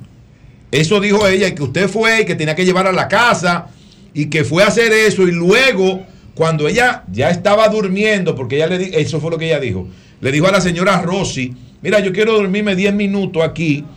Ella se durmió en la habitación y fue cuando supuestamente usted penetró a la habitación. ¿Usted es cierto lo de su esposa, lo del materno, todo eso? En ningún momento, en ningún momento yo fui a ningún materno. Yo fui al licor store con José, fuimos a comprar la cerveza, pusimos la cerveza a- en la nevera y ahí mismo yo entré porque ella me está esperando. Eso fue lo que hablamos. Ella me está esperando. Yo entré. Ahí es donde le digo que después que tenemos, estamos en el acto, entra Rosy y ella la manda a salir sal. Ella misma. Eso está aquí en el expediente porque nosotros fuimos a fiscalía. Pero es verdad que tu esposa estaba dando a luz en ese momento. Eh, mi esposa parió el 30, el 31 de marzo, parió mi esposa. Espérate, tú estás diciendo fue el que, 30. eh, oye, Eso esto, fue el tú 30. tienes- entonces esto te ha creado una situación fuerte porque según los códigos morales de República Dominicana, mientras tu mujer estaba eh, Dando a en luz. posparto, dando a luz, tú estabas teniendo sexo con otra mujer. Incluso ella dijo aquí que tú le habías dado dinero a la dueña de la casa para que comprara píldora del día después. ¿Eso es cierto? Adelante. Eh, mira, ciertamente le debo una disculpa a mi esposa que no tenía la forma de yo conversarle eso. Mírame, y ayer, ayer me llené de valor y le dije, mira mi amor, me está pasando esto, así, así, así, así, de esta, de esta forma. Y ella no se sintió bien, pero me apoyó. Me dijo, wow, qué mal que me lo esté diciendo ahora. Tenía que decírmelo desde el principio, de cuando tú fuiste a fiscalía y todo. O sea, eso me crea un problema a mí y yo lo entiendo. Y en cierta parte, a Rosy yo nunca le pasé un peso. Yo le dejé en la mesita de noche porque ella misma, Vanessa Indira Victorino, me lo pidió y se lo dejé mil pesos. ¿Qué dijo? ¿Para qué? Eh, para comprar una píldora. Me lo dijo así mismo ella. ¿Cómo te dijo? Que le, de- que le dejara dinero y le dejé mil pesos encima de la mesa. ¿Y a la, ella. y la dueña de la casa escuchó cuando ella te dijo eso? No, porque ella, ella estaba afuera. Poster- Ella y yo estábamos en el cuarto. Po- Posterior a los hechos, a, a esa, a, a ese hecho, ustedes eh, se volvieron a ver. eh, ¿Cómo fue la Sí, cosa porque hay después? que ver porque la reacción de ¿Cómo ella. fue la cosa después entre ustedes? Correctamente, diciéndole ahí, eh, eso pasó el 30, jueves 30, viene el 31, viernes, el sábado día primero, yo llamo a Rosy y le digo, eh, vamos a llevarle dos kits de habichuela a Vanessa y la llamo y converso con Rosy ella. es la dueña de la casa. La dueña de la casa. Sí, Y porque fuimos- estábamos en Semana Santa ahí. Correcto. Y fuimos a su casa, allá donde ella vive, detrás de, de la mamá Tingó, en Villamella. Estuvimos ahí, compramos un par de cerveza, nos la tomamos ahí. ¿Cómo? Con ella también, Con ella misma en su casa. en A- su alguien casa. además de Rosy sabe que tú estuviste en la casa de Vanessa llevándole habichuela con dulce y, que estuviste en la casa. ¿Y qué pasó ahí? Pero cuéntanos ahí. eh, eh, Había, discúlpeme, había un militar fuera, un amigo de ella, que ella no lo dejó entrar. Y cuando nosotros entramos fue que lo dejó entrar. Yo no lo conozco, esa persona. Estaba vestida de civil. Esa persona estaba vestida de ¿Qué civil. hacía ahí? Eh, estaba como esperando a la amiga de ella que le llaman... A una amiga de bien, a una amiga de ella, ya. Melissa, a su amiga de nombre Melissa. O sea que ese militar puede dar testimonio de que tú estabas en su casa Ciertamente no lo conozco al militar, pero yo andaba con Rosy Fajardo. Estábamos allá. y Rosy atestigua que ustedes fueron a su casa. Claro, lógico. ¿Y e qué- incluso. ¿Y qué pasó ahí? e ¿Qué pasó en la casa? E incluso tomamos cerveza. ¿Otra vez? Ahí mismo, ahí, eh, eh, eh, como cuatro o cinco cervezas. Y hasta el militar compró tres cervezas. E incluso, e incluso, yo hasta le fregué ese día a ella en su casa que tenía los trates sucios. Bueno, hermano, si es por mí, tú, tú te puedes Pero parar de ahí y irte para tu otra trabajo. pregunta. Entonces, ¿qué pasó? Julio, otra pregunta. Yo tengo Entonces, demasiada pero ¿qué- experiencia. Pero ¿qué pasó? Ella se, ella se, en algún momento, ella se quejó contigo, te dijo, mira, fulano, yo no estaba en condiciones, yo no... Ahora soy yo- la doctora Polo. Yo creo, yo creo que tú abusaste de mí, yo eh, ya no, no sabía lo que estaba haciendo. Ella, ella te manifestó queja en algún momento Después. por haber, eh, eh, porque ustedes tuvieran las supuestas relaciones consentidas. Bueno, hermano, mire, si le digo que sí le estoy hablando mentira. De ninguna manera ella me refirió a ese tema hasta el día 9, el día 7, hasta el día 7 de mayo, que el papá de ella me Dos llama. meses después. Sí, el papá de ella me llama el día 7 y me dice que yo tengo una cita y que yo tengo que acudir a la fiscalía. Y yo le dije, pero con respecto a qué, usted me deja saber. Me dice, eh, con respecto a la violación de mi hija. Yo le dije, bueno, a mí no me ha llegado ninguna cita. Cuando me llegue la cita, yo me apersono directamente a la fiscalía. Él me dice, yo te la voy a mandar para que no alegue ignorancia, me dice él a mí.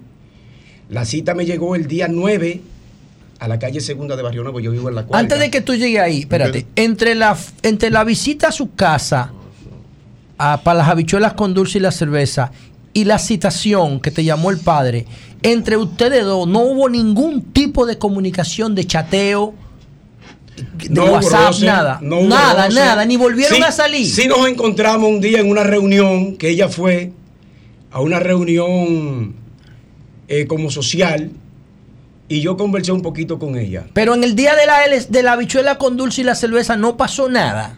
Ah, no, no hubo, no hubo nada de intimidad. No Nada. ¿Y por qué no hubo nada de intimidad si ahora estaban en su casa y estaban bebiendo romo otra vez? Y estaban en Church, en Bonche, en Party. Correcto, ahí ¿Por estaba, qué? ahí estaba Rosy, estaba también el militar que ella, ella se lo identificó como, como militar. Estaba él y luego llegó eh, Melissa. Y tú nunca le propusiste a ella volver a salir. Si, si ya tú ten- si tú volviste a su casa, tú sabes como hombre lo que yo te Habían estoy dos hombres y dos mujeres Si en la tú volviste a, tu, su, a su casa después de la primera vez, fue porque te gustó. Pues si no, tú no vuelves, tú le buscas excusa. Entonces, cuando tú volviste ahí, tú no jamás hasta la citación intentaste volver a salir con ella o lo hiciste y no encontraste éxito, resultado. Eh, no, no le dije, en verdad. Nunca En más. verdad no le ¿Y dije, por no. qué? Eh, no sé, porque ella como que se alejó. Entonces ella lo que hace es que eso pasó el 30 y me pone una querella el 25 de abril. Del mes siguiente.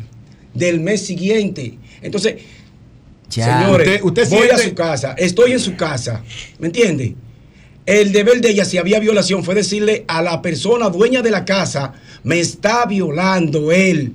O embalarse de una vez a la policía, o embalarse donde quiera embalarse. Ella dice que vez. estaba dormida y que tú le quitaste la ropa, que, le, di- que le pusieron una sustancia. Gloria a Dios. Eh, señor Romero, hay dos cosas que yo, yo quiero eh, saber con relación Sí, a, este caso. clarísimo. Y es, una de ellas es lo siguiente. Después que pasó todo esto, ella quedó de alguna manera eh, enamorada o quería tener algún tipo de relación con usted y usted no quería por su relación eh, Usted casado, matrimonial. usted casado. No, pero Sí, lo sí, dijo y- que ella segundo, y segundo, porque No, ella no, no, No, no, no, ya, y- no, no, se resolvió. Se. Y segundo, y ella dijo aquí, no, si fuera mi mujer, yo ella la dijo tuviera aquí aquí, que usted era asistente del subdirector Padilla de Promesecal. Saber si eso es cierto o no. Las dos cosas. Eh, yo soy técnico eléctrico del Departamento de Infraestructura de Promese Cal. No tiene nada que ver. En ningún momento yo soy su, eh, supervisor asistente, ni asistente. ¿Y, ni qué, patrimonio ella, tú tienes? Quedó, ¿Qué, patrimonio pregunta, tú tienes? ¿Qué patrimonio tú tienes? Ella, quedó, ella quedó como eh, tal vez que se sintió bien, que quería seguir con usted y usted no tal vez no podía o no. no pasó él, eso. Él dice que ella se alejó. En el momento que nosotros hicimos el amor todo era perfecto. Todo fue perfecto ahí, ¿me entiendes?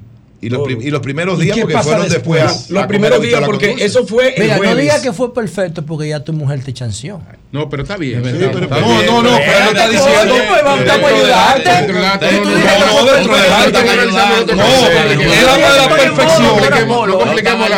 Dentro del error que él le cometió con la infelicidad a su esposa, fue perfecto. Sí, sí. Pero no es que él fue. También se, dan, se dan dos situaciones donde ella dice, cuando está aquí, porque yo vi el video, que ella tiene un abogado y que el abogado sí. Eh, me pasaba información a mí. Entonces, ella tenía que decir el nombre de ese abogado. Y cualquier situación, yo me pongo en disposición del Ministerio Público. ¿Y ¿Cuál es el abogado de ella? Eh, eh, ¿Es, verdad que tú eres amigo del abogado? No, ella? no, ella dijo que no, ella dijo aquí que el abogado se lo recomendó un, una cliente de promesa. De promesa. Okay, que va a comprar pero, medicina pero allá. Que, el abogado, que el, abogado, había entrado en, en, en, connivencia en contigo. Connivencia contigo. Sí. No, no, se vendió. Es, como eso, es, eso es mucha mentira. Tú eres un tipo rico, tú eres un no, empleado normal. Espérate a preguntarle. Yo soy un empleado normal, hermano. Bueno, normal, no sea Bueno, Mira, hermano, una, pregunta. Yo, ¿eh? particularmente pienso, yo en modo doctora Polo yo, yo pienso me que este señor es inocente. Yo también. Yo sé que José Ahí hubo un ayuntamiento, dos personas adultas que se bebieron una caja de cerveza, perdieron el, el trigo. camarada, el camarada Eury, ¿qué tú dices? Todo ese escenario. Camarada, Espérate, un llamado a la esposa de él. No, Julio. Sí, matrimonio sano y feliz.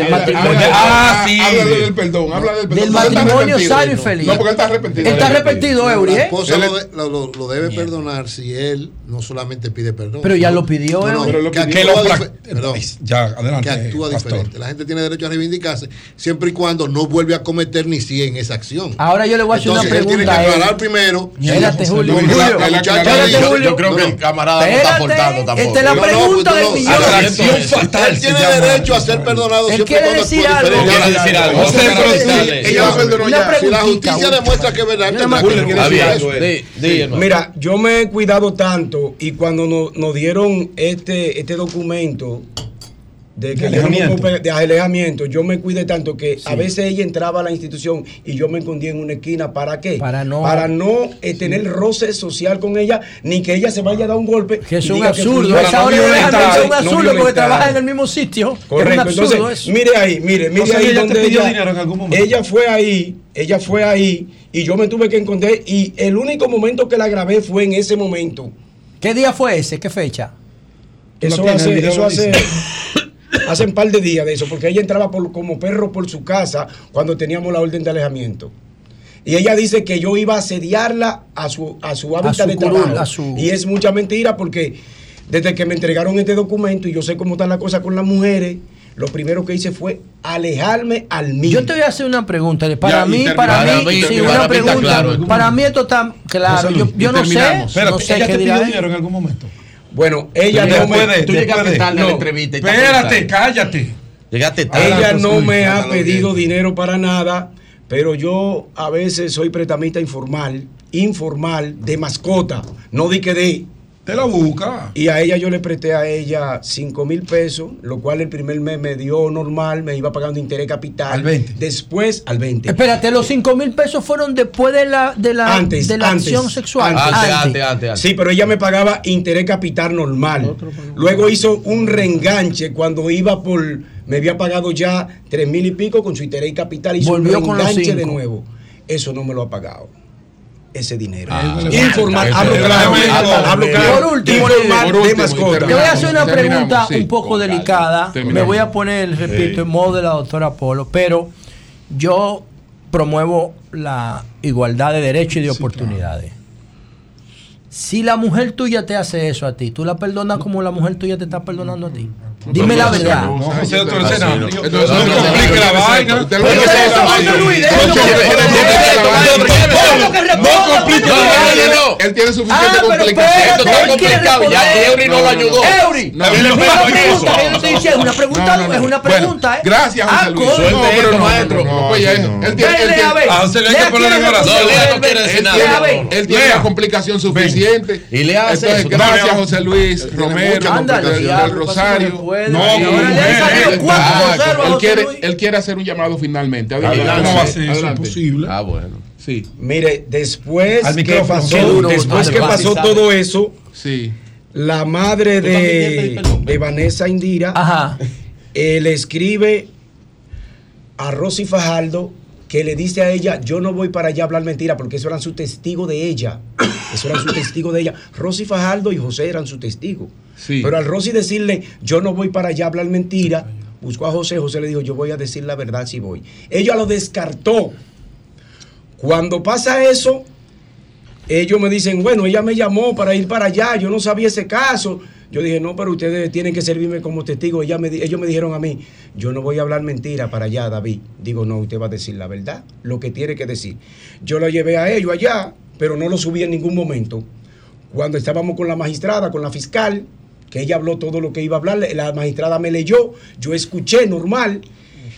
Eh, cuando ella le preguntó por los testigos, ella le dijo, no, yo no lo quise traer para no involucrarlo en este caso. Fue lo que ella le dijo a la magistrada. No dijo eso ayer aquí, allá. Correcto. Entonces yo lo que hice fue que pedí la mano después, levanté la mano y le dije, yo tengo dos testigos.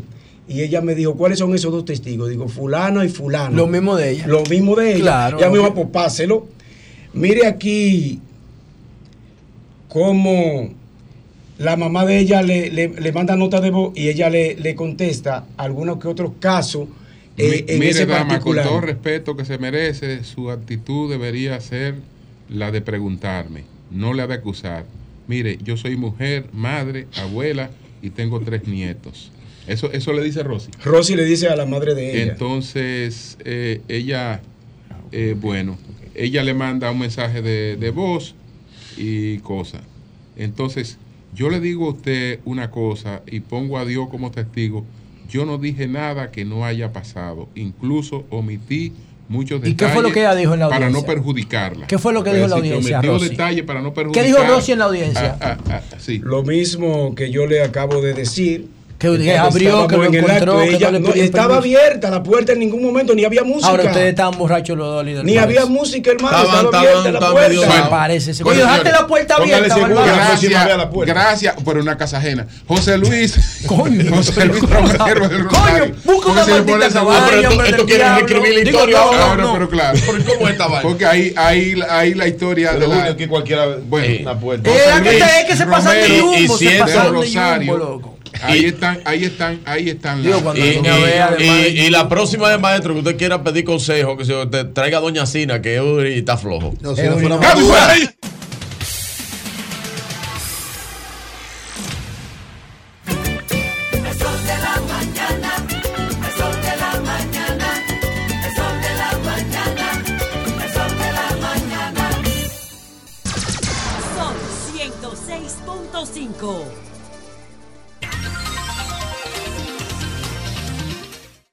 Dos. Buenos días, Nayí, adelante. Gracias, don Julio Martínez Pozo. Calma, Muy Nayib, buenos porque Está muy, días. está muy, está muy a todo Nayib, Nayib, el más- más país suave, más suave. y por supuesto Así. a este equipazo del sol de la mañana. Bueno. Señores, Y ten cuidado los jueves en la noche. ¿eh? los jueves en la noche. Sí, ¿Por qué? ahí donde tú bailas. Ey, cuidado. Ey, sí, yo sí. quiero, yo quiero referirme. Metieron 10 jumbo con Quiero-. Estaban locos todos. Quiero referirme al tema que ha estado sobre el tapete durante las últimas semanas, que es lo que tiene que ver con este conflicto entre la República Dominicana y Haití, con la construcción del canal que está haciendo el vecino país. Miren, en la tarde del día 14 de septiembre, y en la mañana del día 15 del mismo mes se produjo un despliegue militar en la República Dominicana hacia toda la zona fronteriza.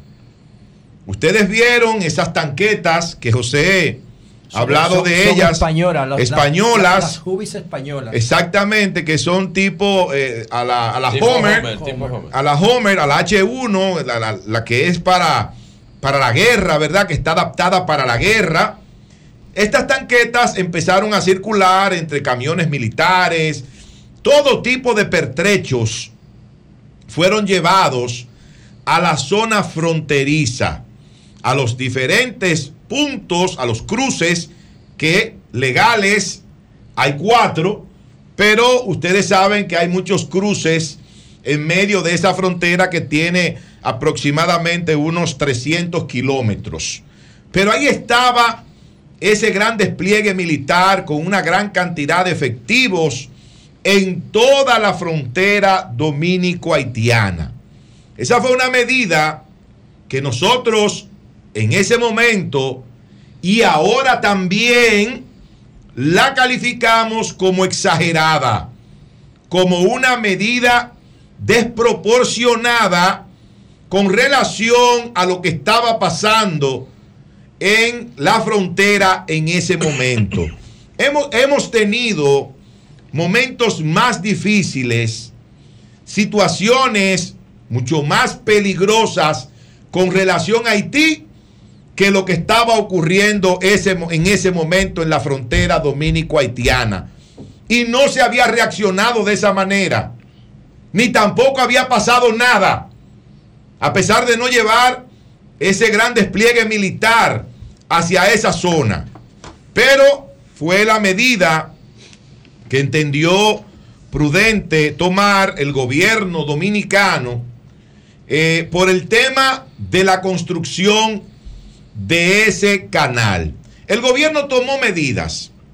Las medidas estaban dirigidas, oigan bien, oigan bien, estaban dirigidas a frenar la construcción del canal del río Dajabón hacia Haití. Es, para eso fue que se tomaron las medidas, no fue para otra cosa.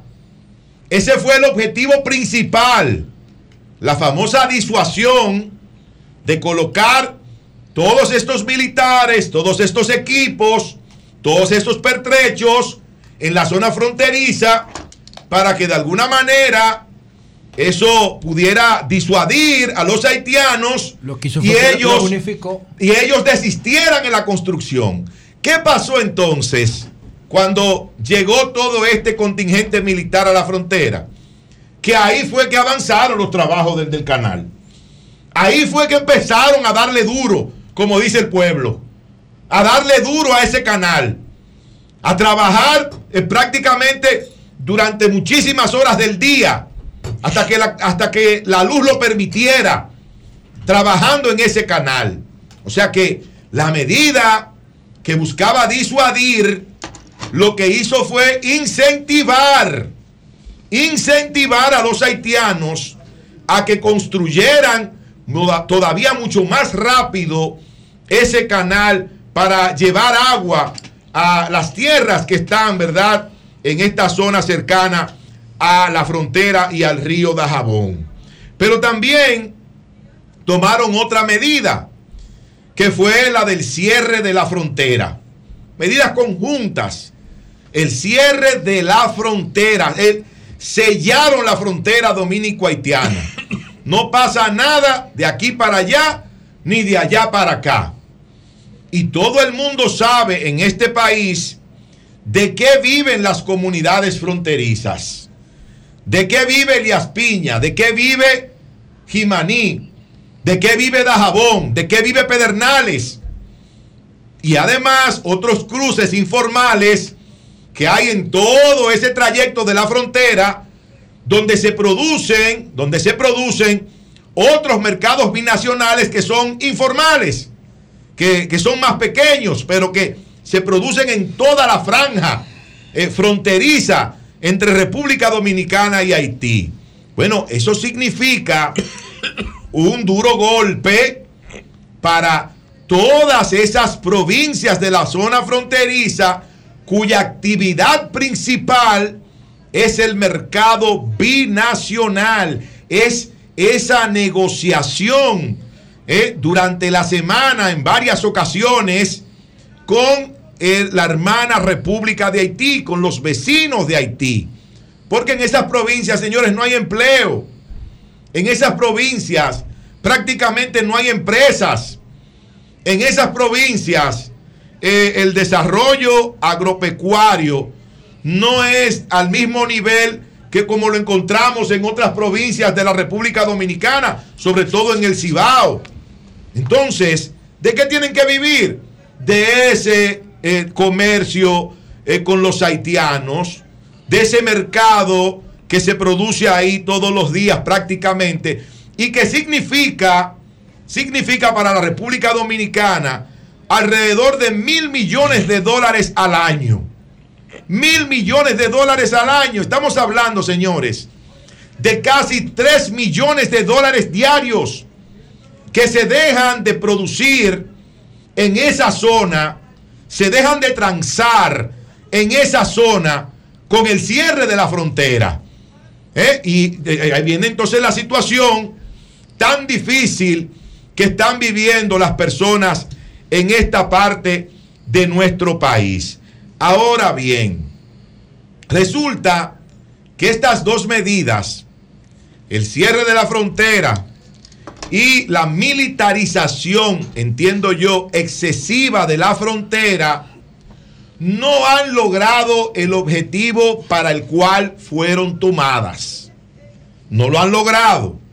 Porque ahora, ahora, se habla de la rehabilitación del canal de la vigía para desviar una parte importante de las aguas del río Dajabón y de la construcción de una represa para poder tomar el control de las aguas de ese río y que Haití no pueda hacer con ellas lo que entienda. Yo voy a leer, yo voy a leer, porque aquí se ha criticado mucho, sobre todo nuestro querido amigo y compañero Jonathan, ha criticado mucho las posiciones y el planteamiento del candidato presidencial del Partido de la Liberación Dominicana, Abel Martínez, con respecto al tema.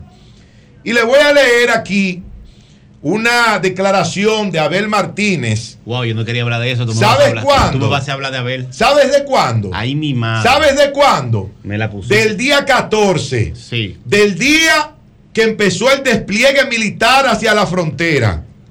Diario Libre, día 14 del 2023. 6:52 pm. Debiste evitar ese tema. Dice aquí, no, yo no tengo que evitar Debiste nada. Yo hablo de lo que tú quieras. No, no, vamos a evitar. Como tú quieras y donde tú quieras. Bar- Pero no hay problema. Sí, dale. Dice aquí de manera textual. una- una sola pregunta. De manera textual.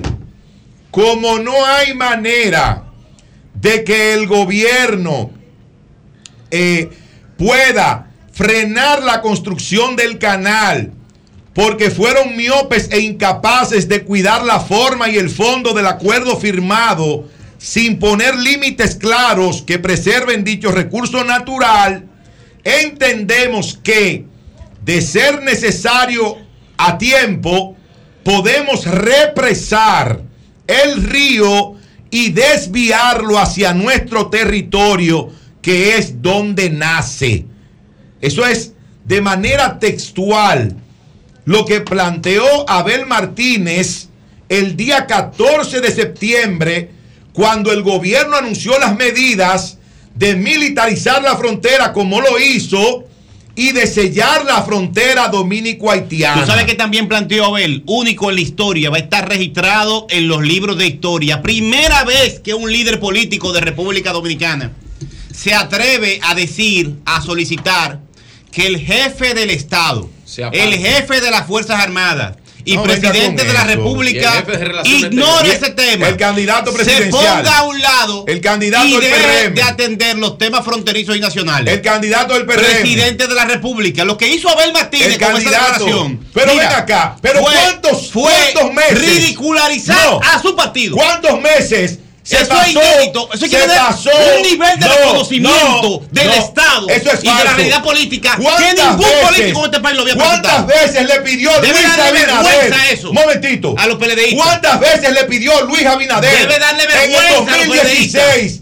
a Danilo Medina Eso nadie que lo tomara defiende. licencia. Nadie lo defiende. ¿Cuántas veces No, lo hizo? No, es una ¿Cuántas cosa. veces? Es una cosa. A y otra destiempo, cosa es a decirle destiempo. al presidente Que la ley no lo obliga. Que no atiende el Pero tema déjame fronterizo. terminar el Es una comentario. irresponsabilidad. Ok. Déjame terminar el comentario. Luis Abinader en el 16. Mira cómo está Pedro callado. Oye, le da le, vergüenza. le pidió, le pidió mil veces a Danilo Medina que Oye, tomara licencia. Es otra cosa. Y ahora no, no es otra cosa. que no- no, no es que otra no cosa. participe de un tema. Porque está sacándole capital Eh, político a ese tema. pero es el presidente, Por eso es. jefe de la Fuerza Armada Porque lo han tomado como tema de campaña. Una irresponsabilidad Pero bueno, de no, no, no, te. Demasiado responsable. le- le bajaron la cabeza y a los siempre ha tenido eso. Una posición No muy quería- clara. no quería ni tocar el tema. Muy clara con, Con relación al tema al partido, haitiano. porque se muy clara. se le cosa que no ha sido la así. tradición del partido. Cosa Bien, que no ha sido así bien. con el PRM. Bien. Pero finalmente, Bárbaro. yo quiero señalar que Abel, Abel Martínez se adelantó a las medidas que ahora está anunciando el gobierno dominicano de que va a, re- a rehabilitar ese canal y que van a represar las aguas. ¿Ustedes saben por qué van a hacer eso ahora? Y tú lo ¿Por qué no lo hicieron antes? ¿Por qué no lo hicieron antes? Oye, nadie apoyaba a Abel. ¿Por qué? Ah, ustedes lo van a hacer ahora porque esas medidas del gobierno de militarizar de forma excesiva la frontera y de sellar la frontera dominico-haitiana no, sur- no surtieron el resultado esperado. Porque esas medidas, las dos, lamentablemente para el gobierno, que ahora tiene que hacer y decir otra cosa, resultaron ser medidas fallidas. Cambio y fuera.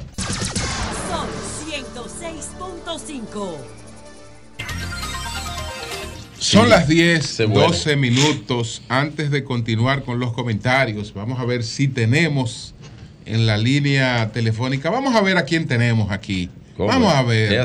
Así. Así es, sí, sí, sí. Se cayó la llamada. Buenos días, se cayó la llamada. Bueno, pues vam- vamos a intentar comunicarnos de nuevo.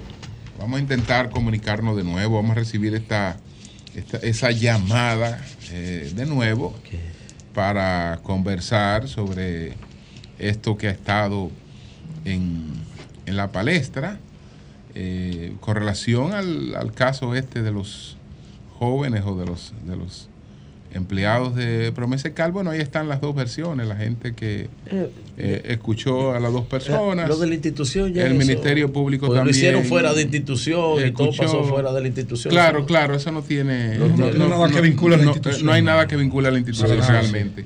Eh, porque tampoco es una persona que tenga una jerarquía que se No, no, no, no. eh, que la impuso a otra persona. No, no, no. Que ella quiso no, decir, no, decir.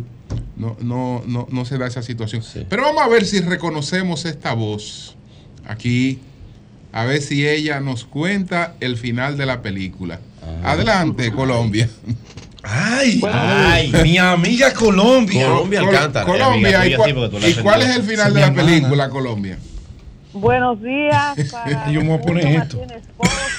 Vamos a ver como los saludos de todo el que llama allá. Sí. Para mi amigo José La Luz, eh, Pedro Jiménez, Eury Cabral, María Elena. Gracias, gracias. Igual para ti. Nayí, Nayib, Jonathan. mi amigo, a todos. Virgilio. Bueno, Jonathan. adelante. Todos. Saludos a todos, saludos a la producción, saludos a la audiencia de Co- todos ustedes. Co- Mira, Colombia, ¿cómo tú, ¿cómo tú interpretas lo que sucedió? Porque después en, en redes como que se le dio otra connotación a, a algo que yo lo vi como muy espontáneo Yo de ambas también, de partes, ambas tanto, partes. tan- tanto de parte tuya como de parte del presidente. Yo no noté, digamos, nada que eh, pudiera verse como eh, agresividad de, de- de ninguna de las partes. Adelante. Claro, Julio, tú eres testigo de excepción porque estuviste ahí. Eh, ciertamente estamos en un momento importante, histórico del manejo de la media, especialmente el tema de redes sociales. Y en redes sociales tenemos subdivisiones. Una de ellas son los memeros, que es un tipo de contenido sarcástico, de humor negro. Nosotros hemos estudiado el tema del humor dominicano Lo hicimos en gente que. Yo entiendo muy bien el proceso de los memeros, con los memeros no se pelea. Yo misma me subí el meme, me lo gocé, me reí Claro. y agradezco agradezco la difusión sí es bueno la oportunidad para aclarar que el tema para aclarar que para aclarar que el tema de del final de la película no era referencia a nuestra parte como dominicanos ni para el presidente. Yo me refería al canal. Ellos tienen fecha de inauguración nosotros lo dimos en primicia en una nueva mañana el lunes de hecho, el presidente me pregunta de nuevo, como tuviste Julio, que estuviste presente, fue más que una pregunta mía, una mini conversación, porque él, yo le dije algo, él me preguntó, yo le dije algo y él me preguntó para atrás. Claro, El así es. Eso 18 fue espontáneo. noviembre, así es, el 18 de noviembre, según la arquitecta, el, el comité de haitianos que está frente al canal tienen fecha de inauguración. Ellos siguen trabajando en su canal y cuando yo dije la frase que en la edición del meme se desnaturaliza un poco, pero esta es la función de los memeros para que dé risa. Eh, si yo fuera memera hubiese hecho lo mismo. Eh, no es el final de la película de nosotros y nuestra actitud frente al problema que tenemos con el canal que están construyendo los haitianos. Es que los haitianos están todos puestos de acuerdo como sociedad, como diáspora. Yo decía que muy pocos temas, y Julio también lo decía en su intervención, ellos se ponen de acuerdo y lo han hecho. Ya no nos queda más a nosotros que tomar medidas permanentes ante la actitud definida de los haitianos de hacer su canal y el apoyo, como siempre, de mucha de la comunidad internacional que nos pintan a nosotros como los malos. Colombia. A mí me gustaría, aprovechar, a mí me gustaría ya para concluir esta parte, aprovechar la audiencia de Sol para motivar a toda la gente que se rió con el meme a que entonces nos podamos poner un poco serio con un tema neurálgico para toda la sociedad dominicana, especialmente los jóvenes que se ríen con los memes. Colombia. Lo que vamos a alegar, lo que vamos a alegar eh, a nuestra generación está en juego ahora mismo. Colombia, Nayib Chaede te saluda. Fíjate, con la pregunta que tú le hiciste al presidente y con la respuesta que él te dio con relación al tema de la película, ¿tú no te sentiste mal cuando él te dijo como, ah, pero eh, dila tú o termínala tú, algo así? ¿Tú no te sentiste mal en ese momento cuando el presidente te respondió de esa manera? No, para nada. Y yo he tenido intercambios con el presidente en otras ocasiones. El presidente es un dominicano de muy buen humor, fue en tono de chanza, nos reímos. Eso que editan, que ven que yo me reí, es porque nos habíamos reído anteriormente. De hecho, con varios de los compañeros, él usó chanza con Adolfo Salomón, con Pablo Macchini. Es el estilo del presidente y que ha dicho que le encanta el humor. Así Y es. de- y lo determina tú la película, eh, el final, es por lo del río. Lo que pasa es que, insisto, en el corte que se hizo viral, si la gente entra a mi Instagram, está subida mi intervención completa y se sintió muy bien. Y el presidente está muerto de la risa con eso, que yo lo sé, y, y- y todo está bien. Y yo no me Sin embargo, Colombia, nada. me parece que con, Ah, el- ah, eh, perdón, con la fecha que tú le diste para la terminación del canal que está programada, creo que tú lo sorprendiste. Con Sí, eso. claro que sí. ¿Oíste? Con- cuando tú le Y dijiste, él le se molestó. la fecha. No, él no se molestó. No, yo no di, bueno, pero yo creo que sí se sorprendió. Que tú, perci- tú percibiste también, Colombia, que el presidente se sorprendió cuando tú sabías la fecha exacta que tienen los haitianos programados para inaugurar su canal. No, la que se sorprendió que él no lo supiera fui yo, porque él me lo pregunta de nuevo. O sea, él no, Sí. no, no tenía el dato. Y, y la verdad, hoy entrevistó a Edith Feble en el programa El Día del Arquitecta y ella lo confirmó. Lo que O sea, ¿tú crees que el presidente no tenía el dato de la fecha de terminación del canal? o no, no lo tenía o no se le está dando la importancia, porque como ese canal supuestamente es un esfuerzo, un emprendimiento individual de, de unas personas, porque Sí. eso fue lo que dijo Haití, entonces quizá no se le dio la importancia, pero nosotros teníamos la Y información. por eso lo de que todo el mundo sabe en qué va a terminar, porque ellos le pusieron fecha de inauguración y todo. Y la frontera no se aguanta mucho tiempo cerrada. Ahora, Colombia, ¿tú no crees que lo que lo que hizo sentir mal al presidente que tú dijeras Que no se sintió película- mal el presidente. Perdón, perdón, perdón. ¿No crees que eso como que no Sí, le gustó? pero no, no, malinterprete. pero aguántate, pero La película que yo vi era que no es le a gustó. Colombia, o sea, Bueno. cuando tú dijiste lo Pero de esa ella dijo película. que no, ya, Y Eury. ella, ella dice lo que ella quiera, yo digo lo que yo ah, entienda. ah, adelante, Mira, Mira, mira, Eury, el sentimiento es individual. Yo no estoy dentro del presidente para saber si se sintió bien o mal. La que no se sintió mal fui yo. Yo me sentí halagada de que el presidente me trate con un trato afable y la amabilidad como una amiga. Que como yo me considero y, todo el mundo sabe que soy una O periodista. sea que tú te ríes de los memes, tú te, como dijiste. Claro, y yo, pero yo soy una muchacha además muy respetuosa, la gente Sí, lo sí, sabe. eso sí, Una sí, sí, muy Colombia. respetuosa. Yo siempre he insistido en respetar la figura del presidente. Exacto, Muy- y debe ser así. Y mi Colombia. pregunta, y mi pregunta no fue... eh, No fue necia ni para hacer No, no, no, no, claro. no, no, claro. Eh, Colombia, eh, ¿qué piensa de, la, de las semanales del presidente? Bueno, eh, a mí, si tú supieras, Julio, que no había ido, que, que me parece un buen ejercicio, pero sobre todo que la gente entienda quizás con lo viral del meme mío, que la semanal no es una alocución ni una sentencia de un, de un juez. El presidente está ahí conversando con, con nosotros normal, como una persona normal, como él es, y responde y pregunta para atrás.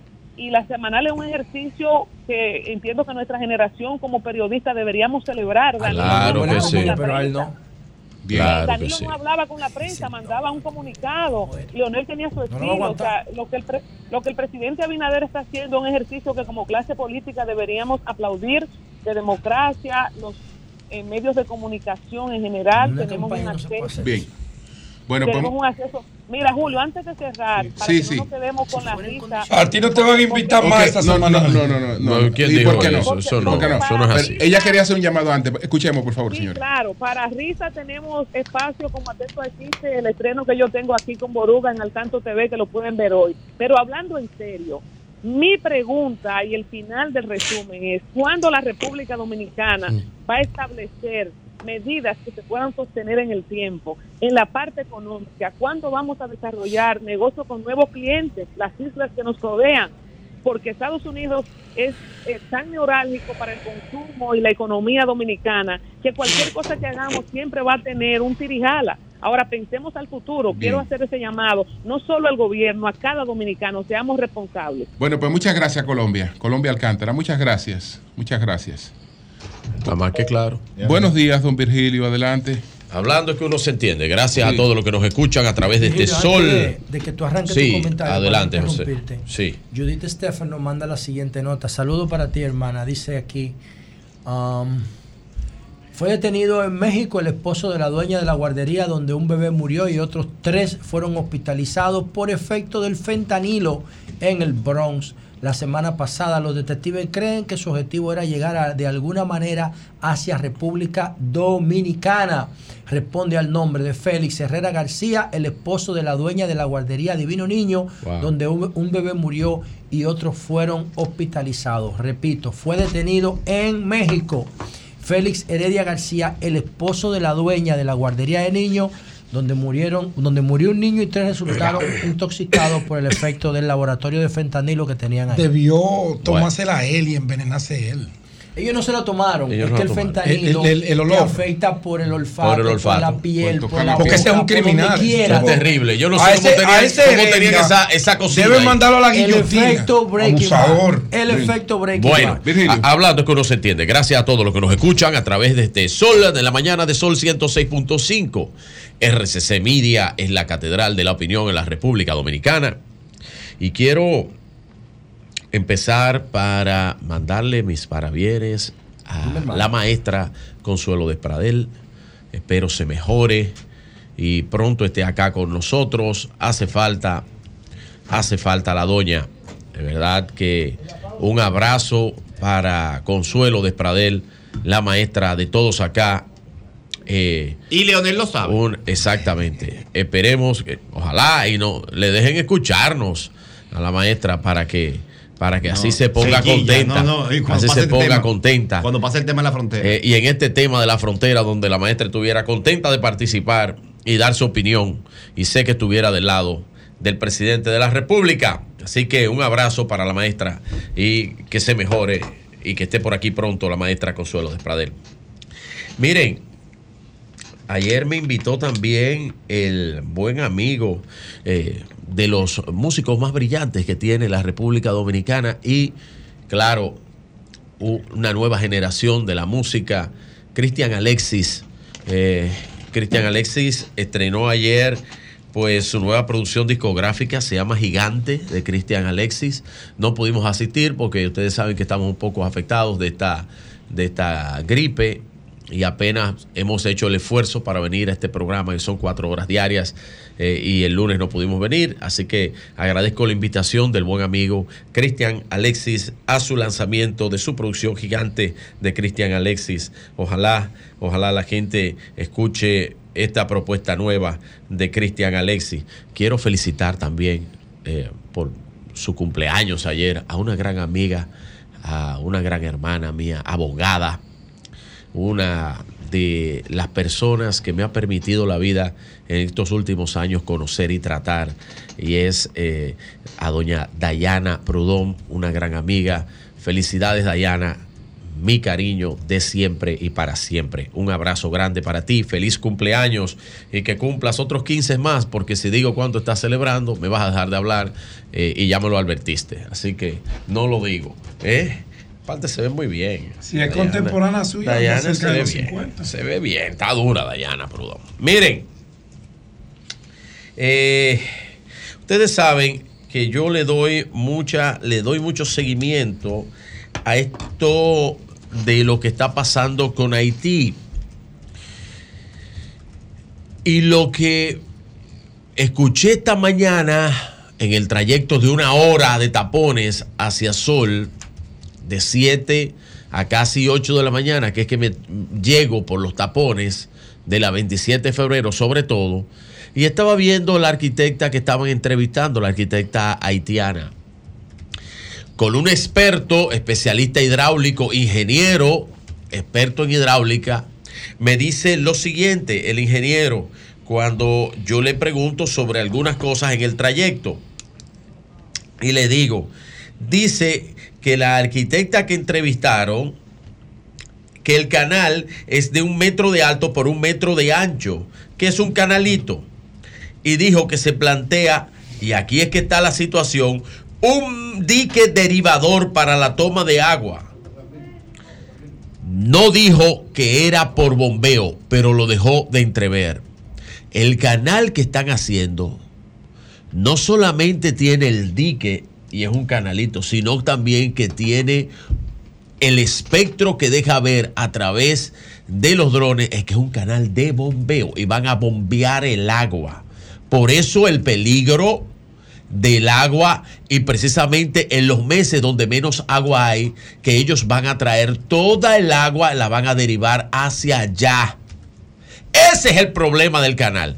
Y el mismo ingeniero que me dice eso, me hizo un croquis, él viéndolo en una servilleta mientras conversaba con él los otros días en una actividad privada, me hizo un croquis en una pequeña servilleta, según lo que él ha visto en, pla- en, en- en planos aéreos de drones. Y me dijo, mira, eso es esto, y lo están haciendo con bomba. Ella no lo dice, me dice hoy, ella no lo dijo, pero es, pero es bombeo lo que intentan hacer. Por eso, por eso, este tema haitiano, un tema de nación, un tema de país, yo no entiendo cómo la oposición, cómo la oposición intenta torpedear este tema cuando esto es algo de derecho dominicano, de derecho nacional, cuando dicen que las fuerzas son innecesarias, cuando dicen que el planteamiento del cierre de la frontera es innecesario, cuando dicen que la militarización es innecesaria. Parece que ni siquiera viendo, ni siquiera, no solamente obtemperando al nacionalismo, no solamente viendo de cara a lo que están haciendo por parte de nuestra nación hermana, que es Haití, lo que pretenden hacer, ni siquiera lo miran así. No, no lo miran así. ¿Ustedes saben cómo es que lo ven? Lo ven por el lado de la politiquería y de la oposición irracional que tienen para poder eh, eh, eh, satisfacer sus necesidades, sus necesidades políticas. ¿Y saben qué? Ni siquiera miran las encuestas, ni siquiera miran los números, porque están tirando tiros a los locos. Le están tirando a pájaros, a pájaros en el aire, a pajaritos que no existen. En este tema nacional, Francisco Javier García alguien que todo el mundo sabe que a mí me merece mucho respeto en los temas numéricos de encuestas políticas y de estadísticas políticas, se refirió a una encuesta que yo me referí en Nueva York. Se refirió a una, a una, a una, a una, a una parte numérica, a un estudio numérico que yo vi. O sea, Francisco Abel te copió. No, no me copió. Vio el mismo estudio que Ah, yo ok, vi. ok.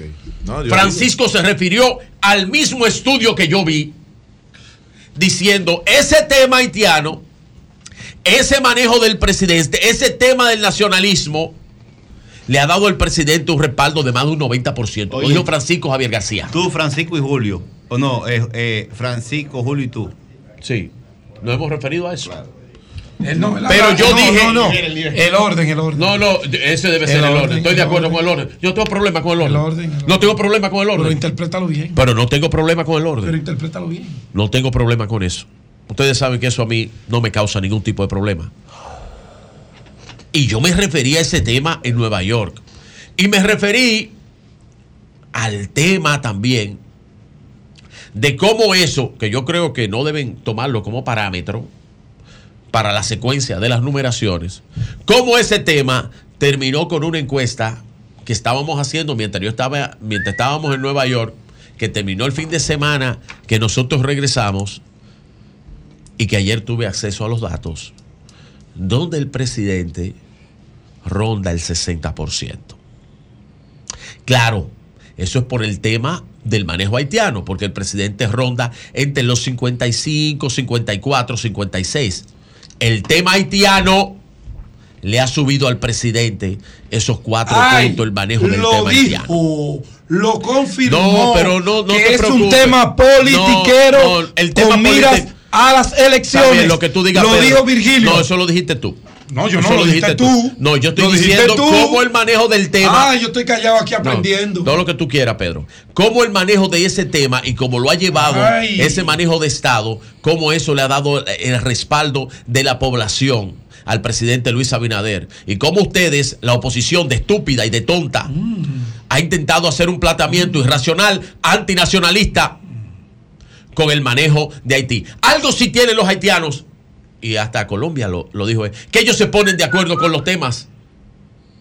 Pero como nosotros, como clase política en la República Dominicana, no nos ponemos de acuerdo con los temas, por eso no tenemos los resultados nacionalistas que quisiéramos tener. Debiéramos darnos vergüenza como clase política. La clase política de este país es asqueante en los temas nacionales. Incluyendo al PRM. Es asqueante. Incluyendo al PRM. Es asqueante cuando el presidente dijo que lo dejaron planteado, Incluyendo lo dejaron PRM, con los temas, con los temas que Doctor, tienen que ver con Haití. Cuando él PRM. llamó a la clase política a que sentarse es que para cuando- hablar sobre los temas de Haití. Mi querido doctor. Pero, pero no. Lo que viven hablando es los disparates que ellos entiendan. Busquen que la velita y el bizcocho no, no miran los temas por encima, por encima, por encima del interés propio, Ajá. sino que lo miran. El interés No- propio del presidente no, que se el quiere interés nacionalismo. Y quiere que se le arrodille la oposición porque y le no. diga que todos sus Pues trapiés están su bien hechos. Sigan Bien. su Ah, trayecto. qué belleza. Bien. Pedro, sigan su Pues trayecto. sigan ustedes el tuyo y no jodan Sigan con la su trayecto, oposición. ustedes la oposición por el Hagan lo que trayecto ustedes que entienden que es correcto y dejen que la Que- oposición haga lo que, la ellos entienden es las correcto votaciones- esa es la democracia. Espérate, que la votación lo yo te escuché con, con beneplácito. No, tú no habías llegado. Te escuché con beneplácito. Y escuché a todos eh, los de este panel con beneplácito. Vuelvo y digo, sigan utilizando los temas nacionales como politiquería y los resultados de las encuestas y los resultados electorales están ahí. Entonces no para terminar. Sí, para, para terminar, Sí, está muy largo. Para terminar, hoy es miércoles de encuestas y numeritos. Aquí no. ¿Eh? Aquí hay una encuesta que se hizo el jueves pasado. En vísperas. Tú no puedes traer encuestas esas que tú fabricas. en En vísperas de las encuestas de RCC Media, la que salió la semana pasada, que la dimos desde Nueva York, y ya la Gallup, que debe venir por ahí. La Gallup debe venir a principios del mes que viene, que es donde le toca a la encuesta de RCC Media, la Gallup. Y vamos a ver este tracking Antonio- pool de los Antonio- últimos Antonio de los últimos de los últimos 30 días en la cual está incluida la cual está incluida, por supuesto, adelante Joan, está incluida es RD Elige, la que dimos la semana pasada. Bueno, Pero ustedes miran ahí en la encuesta de RD Elige, vamos a empezar de abajo hacia arriba, ¿verdad? La última de GPI que es del 30 de agosto, haciendo este efecto que le estoy enseñando a la población política a ver los tracking polls, a ver la- las encuestas en secuencia y ver cómo los, a- eh, los hechos van sucediendo y los hechos políticos van haciendo los cambios. Vamos a ver en secuencia. Primero la de GPI, el 30 de agosto del 2023, Luis Abinader 58, Leonel Fernández 23, Abel Martínez 11. Seguimos aquí con ABC Marketing el 31 de agosto que dice que Luis Abinader tiene 53.1, Leonel Fernández 20.9 y Abel Martínez 16.7. Seguimos aquí con la del 6 de septiembre de CIP Latinoamérica que dice lo siguiente, Luis Abinader 58, Leonel Fernández 24, Abel Martínez 16. Seguimos aquí con la de 6 de septiembre de 2023 de ABC Media. ACD Media, perdón. Luis Abinader 51.2, Leonel Fernández 26.3 y Abel Martínez 14.3. Venimos a RD Elige, la última de la semana pasada, 21 de septiembre del 2023. Luis Abinader 53.1, Leonel Fernández 27.8, Abel Martínez 16.6. En esta última voy a, a destacar que la diferencia entre el primero y el segundo lugar, como ustedes lo pueden ver ahí, es un 25.3 ganaría en primera vuelta y la suma del segundo y el tercer lugar daría un 44. Para terminar, es importante ver estas declaraciones que dicen tanto Amarante, que estuvo ayer por acá, como Francisco Javier García, que afirman, afirman, y como dijo el maestro Don Julio esta mañana, que la alianza en temas senatoriales está muy difícil y está muy lejos. Y ambos dirigentes afirmaron que el PRM lograría entre, un vein- entre 25 y 28 senadurías si la oposición no pacta ahora en el nivel de Congreso. Y eso, y eso se ve muy lejos. Don Julio. Cambio fuera.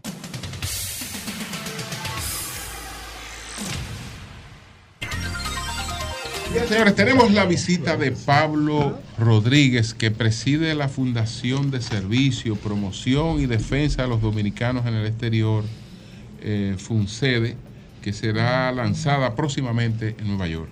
Entonces, Pablo Rodríguez, explícanos eh, cuál es la labor que va a desempeñar esta fundación. Muy buenos días, Julio. Buenas tardes. Buenos días a todos los miembros del panel.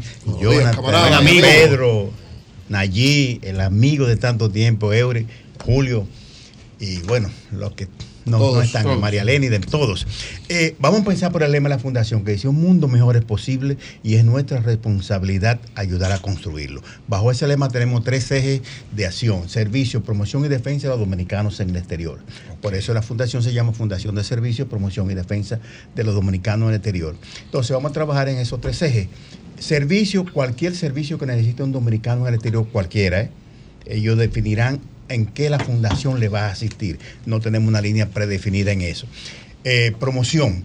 Promoción es ir a dónde están los dominicanos en esta línea de ascenso que están teniendo los dominicanos en todo el mundo, especialmente en Nueva York, que es nuestra cuna primaria de la, de la recesión del proceso migratorio dominicano. Entonces, está teniendo tanto éxito en una línea ascendente tan grande, empezando por el nuestro representante federal Adriano Espaillá, pero ahí tenemos una, una es una camada de gente que está en Pablo, ¿y acceso. no sería interesante especializarse en algunos servicios? Porque Ah. el que brinda de todo no Muy abierto, nada. sí, exacto. Eh, hay no, no, no tiene posibilidad de, de brindar Ah, nada. ¿eh? pa- pa- Sí. pa- parece que sí, pero esto es muy concentrado, porque Sí. tú, dices, tú estás en Nueva York, por ejemplo, y tú necesitas, te voy a poner un caso, por ejemplo, para ir a un caso. Sí. Una señora tenía una, tiene una propiedad, una herencia en el cementerio de 30 de marzo en Santiago, y tuvo que venir aquí como cinco o seis veces para resolver ese caso. Nosotros se lo resolvimos. Ese es un servicio. Eso no quiere decir que te limite y que tú tengas. El, el espacio parece amplio en, en términos de concepto. Entonces, nosotros vamos a decir, vamos a promocionar hoy la figura de Scarlett Hernández, que es una jovencita dominicana que está en la NASA. Trabaja en, el- en los códigos de comunicación del, del Gen West, eh, tele- del telescopio Gen West. ¿Ves? Entonces, la defensa, fíjate que te acabo de entrar una carta que está basa concentrada en el artículo 20 de la Constitución Dominicana. ¿En qué consiste ese artículo? ¿Qué dice En discriminar el derecho de los dominicanos a una igualdad constitucional que te está establecido en el artículo 39 en sus cinco numerales y en el 20 te limita al dominicano del exterior que dice que si tú quieres aspirar como dominicano del exterior a, la presidencia o vicepresidencia de la República en este país, donde tienen que tener el mismo derecho que tiene Julio que tiene Euri y que tienen allí, aspirar a la presidencia o vicepresidencia, dice, no, usted tiene que venir aquí a vivir 10 años antes de aspirar, antes de presentar oficialmente su sus aspiraciones y que se la acepten. Son Entonces, dominicanos una- que viven fuera, tienen que durar 10 años viviendo. 10 años es una discriminación constitucional cuando hay una contradicción O sea, lo- entre el lo- artículo ¿no lo dice la Constitución? No, no, no, Sí. la constitución Mira, no la- creo que no, no, no, no, Pablo. no. Sí. El- el- es cuando es, es, es Es sobre decir, el tú tienes cambio. doble nacionalidad. Eh, doble nacionalidad. No de doble nacionalidad. Ah, oh, no, óigame, óigame. Óyeme. Eury Vamos a Cabral. ver, vamos a ver, porque tú- Óyeme, oye, Eury. Cabral. Y pasar 10 y Julio. años, pero- Claro, pero, pero- yo creo que es de doble nacionalidad. La doble nacionalidad. Espérate, ahí vamos. No, no. La doble nacionalidad te dice que tú tienes que renunciar a ella para poder aspirar. Y yo estoy de acuerdo con eso y la fundación correcto, también. sí, muy bien. Ahora, después de eso, tú tienes que venir Y durante, y durante Pero, esa- exacto, No, pero eso sí, estamos eso sí. diciendo. eso es una discriminación constitucional. Y yo, inclusive. Pero es al que tiene doble nacionalidad. No, ya no, no, no, ya- no. Pero ya es una modificación Pero bueno, está bien, ok. constitucional. Ok, ok. Pero ustedes están en eso de que Sí, eso quita. ese es un foco principal. Ok, ok.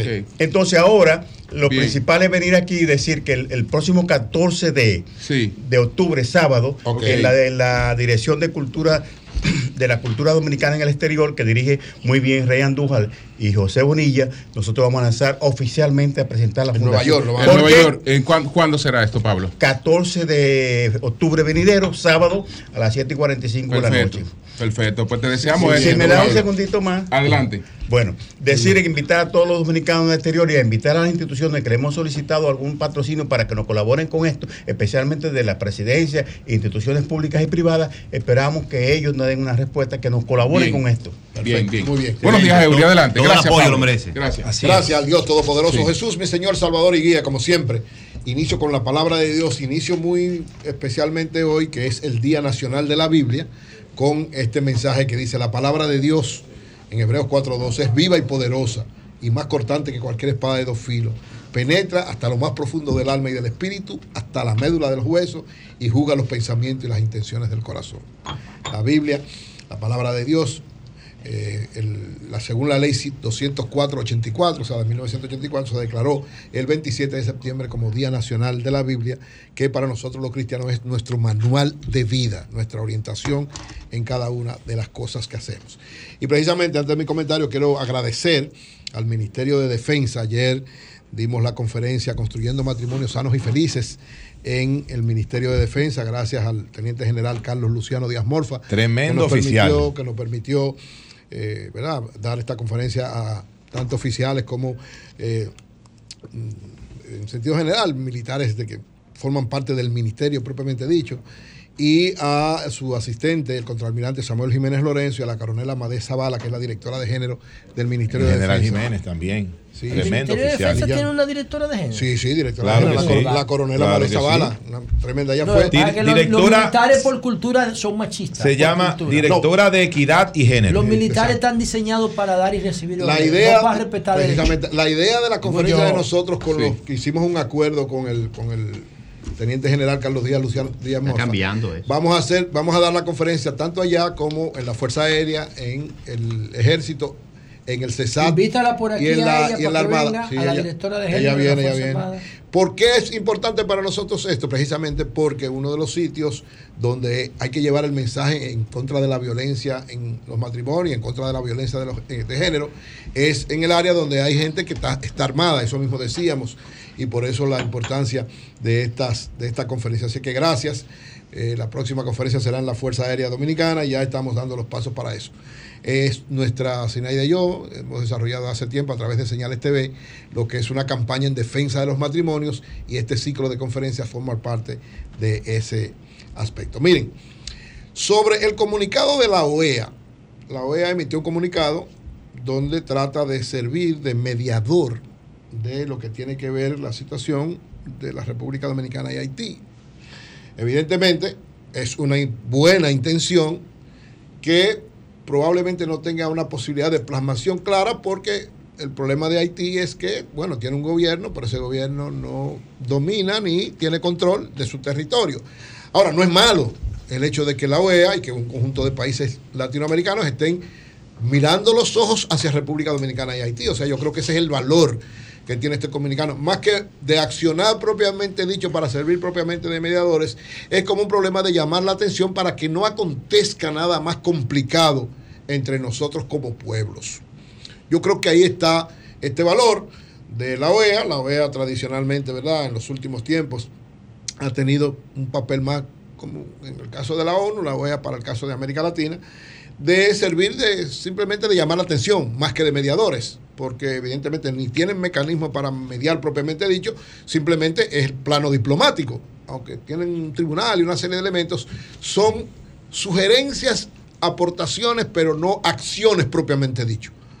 Pero valga, reitero, valga el comunicado como una forma de llamar la atención para todos los países de América Latina que miren a República Dominicana y que puedan conversar con el presidente Abinader, que puedan conversar con la gente de Haití que de alguna manera puede influir en algo y que nos mantengamos en el mayor cuidado de ambas partes. Pues yo creo que la clave de esto, el presidente este lunes reiteró, yo decía cuando expresaba no va a ser igual la frontera, es que no va a ser igual la frontera como hay una readecuación de la relación República Dominicana-Haití en función de muchas cosas que han pasado en los últimos tiempos, del aumento de la migración, de esta situación en, con esta construcción que están haciendo sin, sin coordinarnos con nosotros y con la posibilidad de que se concrete lo más pronto posible la intervención de la OEA, la invasión de la OEA con un ejército encabezado por Kenia. Es decir, son muchos elementos. La invasión. Sí, la invasión.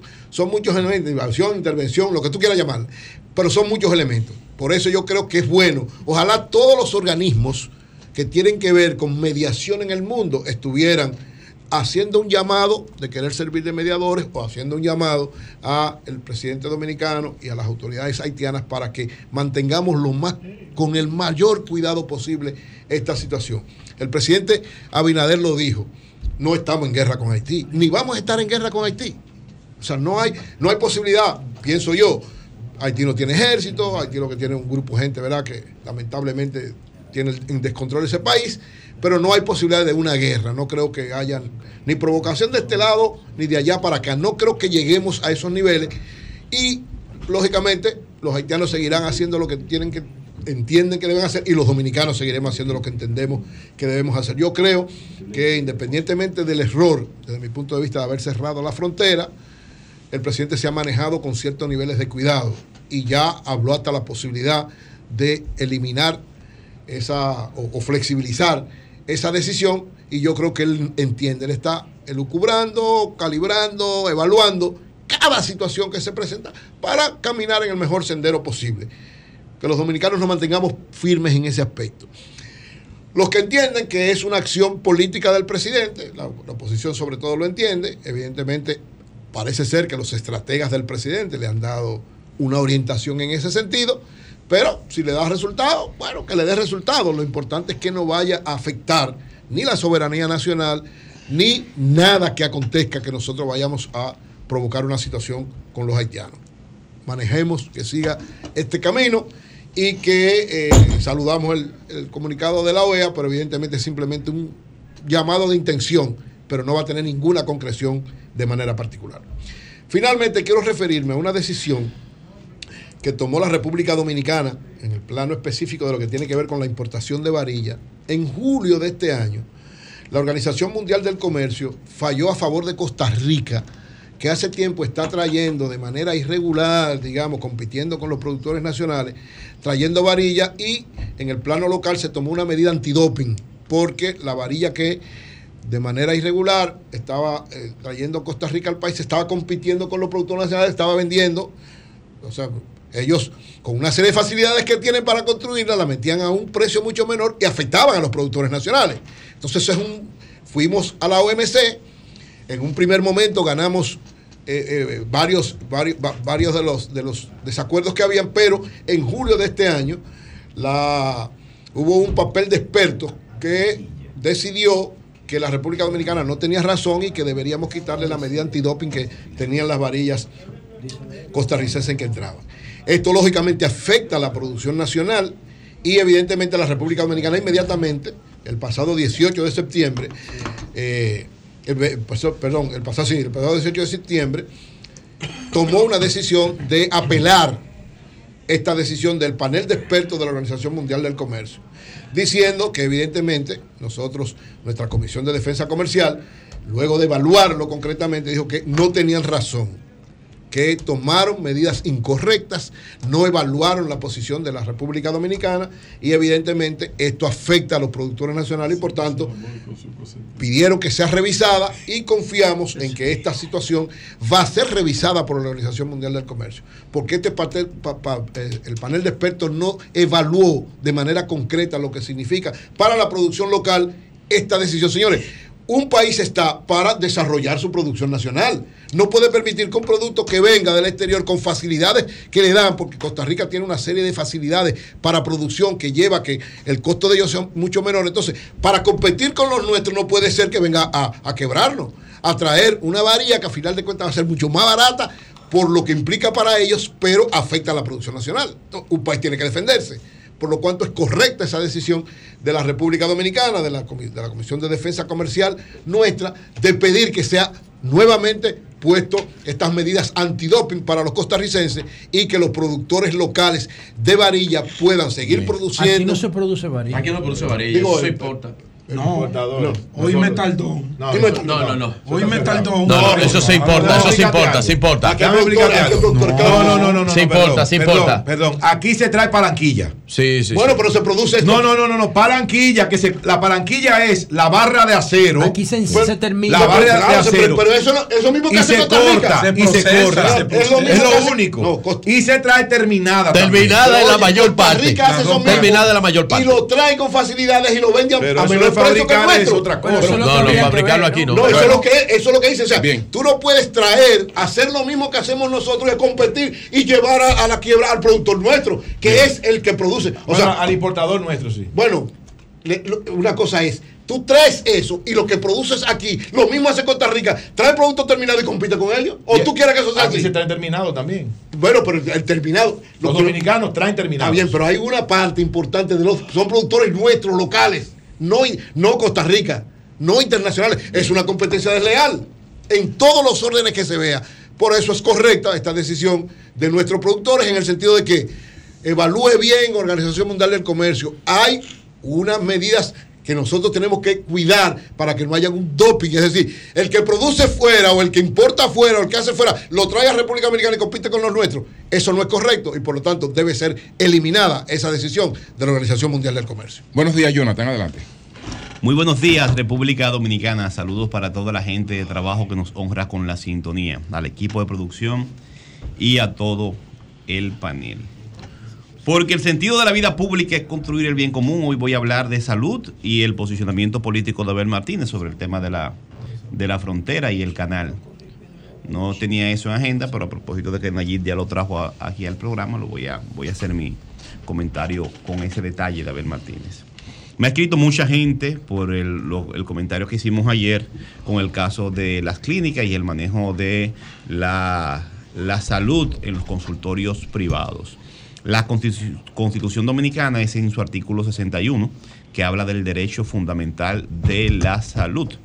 Y eh, entre las prerrogativas del Estado dice que el Estado garantizará mediante legislaciones y políticas públicas el ejercicio de los derechos económicos y sociales de la población y en consecuencia prestará su protección y asistencia a los grupos más vulnerables y es el Estado el que tiene prácticamente el monopolio de la salud aunque transfiera los servicios y dé licencias a los actores privados porque el derecho a la salud es un derecho fundamental y tiene que estar permanentemente revisado y gestionado y protegido por el Estado que no puede hacerse de la vista gorda aunque su clínica sea suya o su consultorio sea suyo. A usted se le da incluso como médico una licencia para que usted pueda trabajar con seres humanos, que no son vacas. Tiene que tener una licencia y una autorización bajo ciertas condiciones. O sea, a propósito de los comentarios que hemos recibido, quiero hacer unas puntuaciones eh, sobre la realidad de la salud en el sector privado. Quiero compartir inquietudes de usuarios de los servicios y de los, los seguros de la seguridad social que se quejan por varios, por varios temas. Primero comienzo, aunque tengo poco tiempo, refiriendo al caso de Madeline, que está en el periódico Diario Libre. Josefina Medina escribe un artículo del caso de una mujer que al, cuando iba a dar a luz, a parir, eh, le cobraron 70 mil pesos por una cesárea, con un monto equivalente a 80% por encima del copago que correspondía al seguro médico que ella tenía en esa ocasión en el año 2022. Y dice ella, Madeline, que no llevó el caso al seguro, luego de las, porque luego de la cesárea quedó muy sensible y fue olvidando eso de estar reclamar por el cobro indebido, porque es otra lucha que se coge con el seguro. La rajaron, la abrieron como una cesárea varias veces, varias capas de su cuerpo, está operada, pagó al médico que lo cobró 70 mil pesos porque ya lo que quería tener a su niño y después de eso, dejó eso así. Pero una mujer en estado de, de vulnerabilidad prefiere atender a su niño, recuperarse de la cesárea, que bregar con eso, con el médico, bregar con el, médico. Entre enero del 2021 a agosto del 2022, la DIDA eh, registró apenas 13 casos formalizados por cobros indebidos y 23 retenciones de cadáveres y pacientes por falta de pago en centros de salud. Uno de los señalamientos que hace la DIDA es que los usuarios no, no formalizan su queja, solamente se quejan, pero no hacen el procedimiento para hacer el reclamo formal. Dice la DIDA y por tanto hay menos acción por parte de las autoridades para la fiscalización de estos copagos, pagos indebidos y acciones eh, dramáticas como por parte de las clínicas de secuestrar el cadáver como un método de cobro compulsivo, secuestrar el muerto y todo lo que significa el cadáver de un, de un familiar recién fallecido. Y como poca gente se queja formalmente por los formularios, eh, las acciones y las eh, sanciones son menores. Eso me llama mucho la atención de la respuesta que ha dado la vida. Pero voy a señalar, antes de dar la opinión sobre esto, estoy refiriendo a un reportaje del periódico Diario Libre, otros componentes que se encuentran los usuarios totalmente vulnerables cuando van a los consultorios, van a muchas clínicas, que eh, se encuentran con situaciones que se pueden quejar y quizás no lo conviertan en reclamación, pero son realidades que ya no dependen de los usuarios. Si el Estado es el garante del derecho a la salud, el Estado no puede ser un ente pasivo ante estas situaciones y la voy a, señalar. La discrecionalidad de los horarios de muchos médicos. Ah, el paciente es paciente, que aguante, el que le gustó esa clínica, que no le gustó que se vaya. Dicen, incluso me han puesto comentarios sobre eso. Pero los pacientes aquí, lo- en muchos consultorios, lo ponen a esperar dos y tres horas. Llegando a la hora que le ponen la cita. Usted llega a las 2 de la tarde y como el médico tiene, trabaja en 3, 4 o 5 sitios, tiene que esperar a las 5 o a las 4. Y no se puede quejar. Si se queja, váyase a otro. O usted prefirió a este médico que es el especialista. Entonces, ¿qué es la persona? ¿Qué es el ciudadano? ¿Qué es el que paga el seguro? ¿Un animal? ¿Una bestia? No, y el tema del tiempo. El tiempo, que es vida. Tú tienes que, eh, por, eh, por hora de llegada, por turno, pero tú no tienes garantía de a qué hora te van a No, de ninguna manera. Y no importa que tú pagues 2, 3, 4 mil, 5 mil, 6 mil pesos con su Eso es una broma porque le dicen a uno, la cita es a las 5. Claro. Sí, pero usted llega a las 5 y delante de usted hay 8 o 10 Eso personas. es a las 8 de la noche. Cinco personas, usted viene siendo atendido a las 8 o 9 de la noche. Pero diablo. la cita no es a las Te 5. voy a poner otra peor. Tú estás haciendo la fila y entran eh, visitadores a médicos y tienen reuniones de venta, de negocios con el, el médico. Y tú tienes que esperar que termine la joven visitadora médico o el No, joven pero- para que te atiendan a ti. Pero escucha esto, esto es peor todavía, Jonathan. ¿Quién regula eso? Jonathan, un especialista Hay que te cualificar indica, el consumo. te indica una serie de estudios, una serie de análisis. Eh, Una especialista que te cobró una consulta Ajá. y te está atendiendo. Y te cobra cuando tú vas a Cuando llevar, tú vas a llevar los resultados, tú tienes que pagarle para que ella vea los resultados. O sea, También. sí, para, Algunos lo eh, hacen, los lo hacen, pero resultados muchos lo hacen. de los estudios que ella ¿Quién te mandó a hacer. Pero te voy a poner otro caso. Es un doble pago por la misma consulta, porque la consulta no termina hasta que él tenga el diagnóstico. ¿Entiendes? El médico en una primera, en una primera cita te hace una evaluación oral, te pregunta, te che- chequea, te hace una, una evaluación clínica, pero para poder tener profundidad te manda a hacer analíticas, sea de sangre, sea de, de, de, de imágenes, lo que sea, y la consulta no termina hasta que él tenga el diagnóstico completo, pero muchos médicos te cobran dos veces, en la primera consulta y cuando lleva los resultados. Es lo que tú estás diciendo. Pero eh, eso es otro aspecto, pero voy a poner otro, otro tema, de mal tiempo de espera, el copago que hemos hablado, la discrecionalidad, la vis- los visitadores a médicos, que eso parece a veces en algunos consultorios de clínicas de alto nivel, un mercado, una ofensa a la ciencia y a la Ese técnica. tema que tú estás poniendo abre un paquete. de Óyeme, bueno, un un- un- Los eso- médicos amigos míos no le está gustando lo que tú estás diciendo. No me y importa, tengo que muchos le médicos, soy defensor de los médicos. Aquí vivo. Jonathan tiene razón. Vivo que con médico. los hoteles y Es lo mismo, aérea, aquí lo mismo. No, hay hay presta clínicas caras incluso, que tú ves los visitadores médicos, que eso parece un carnaval ahí adentro y la gente tiene que esperar. Y otra cosa, el que va a una cita médica que consigue un chance de- en el trabajo privado o público, no son tres, tres veces que le dan el permiso, cuatro veces en la semana. Es, un, es, es una excepción y cuando le dan la excepción que no coge la cita o que la ponen otro día, entonces pierde, pero tiene problemas en su trabajo. Pero voy a otro punto. Además de la injerencia de los eh, visitadores a médicos. Señores, pero ¿quién está fiscalizando la construcción de clínicas especializadas y centros médicos privados en el país en cuanto a las indicaciones de espacio, tamaño, condiciones de salubridad, parqueo, equipos? ¿Cómo puede ser que aquí se sigan abriendo clínicas especializadas? Quien habilita es el Ministerio de Salud Pública, Pero que es ¿cómo el órgano ¿Cómo rector. puede ser que aquí se sigan abriendo clínicas especializadas sin la más mínima condición? No te voy a hablar de clí- clínicas generales, clínicas especializadas, sin la más mínima condición. No vamos a hablar de, de limpieza, de higiene. Es que una clínica especializada en un tratamiento tiene que tener la planta física hasta para el acceso. Cuando solicita la habilitación, se supone que el ministerio envía los expertos para hacer toda esa verificación y darle la autorización Entonces de la operar. gente cuando llega, como no hay, eh, como aquí está- somos víctimas, estamos en un sistema muy limitado, tú tienes que coger lo que llega porque te va para la otra y una ruleta rusa. Ese es otro aspecto que las autoridades deben revisar. Aquí se están abriendo centros de salud especializados, no que haya un privilegio con las élites ni con el que tenga cuarto para invertir. Pero si usted se metió a invertir en la salud, tiene que tener ciertas condiciones porque para hacer una acera hay especificaciones de construcción de una acera. Un lindero de una casita tiene especificaciones. Un centro de salud especializado tiene que tener especificaciones. Porque no puede ser que usted abra un centro para atender seres humanos y no cumpla con las más mínimas condiciones físicas, de equipos y demás.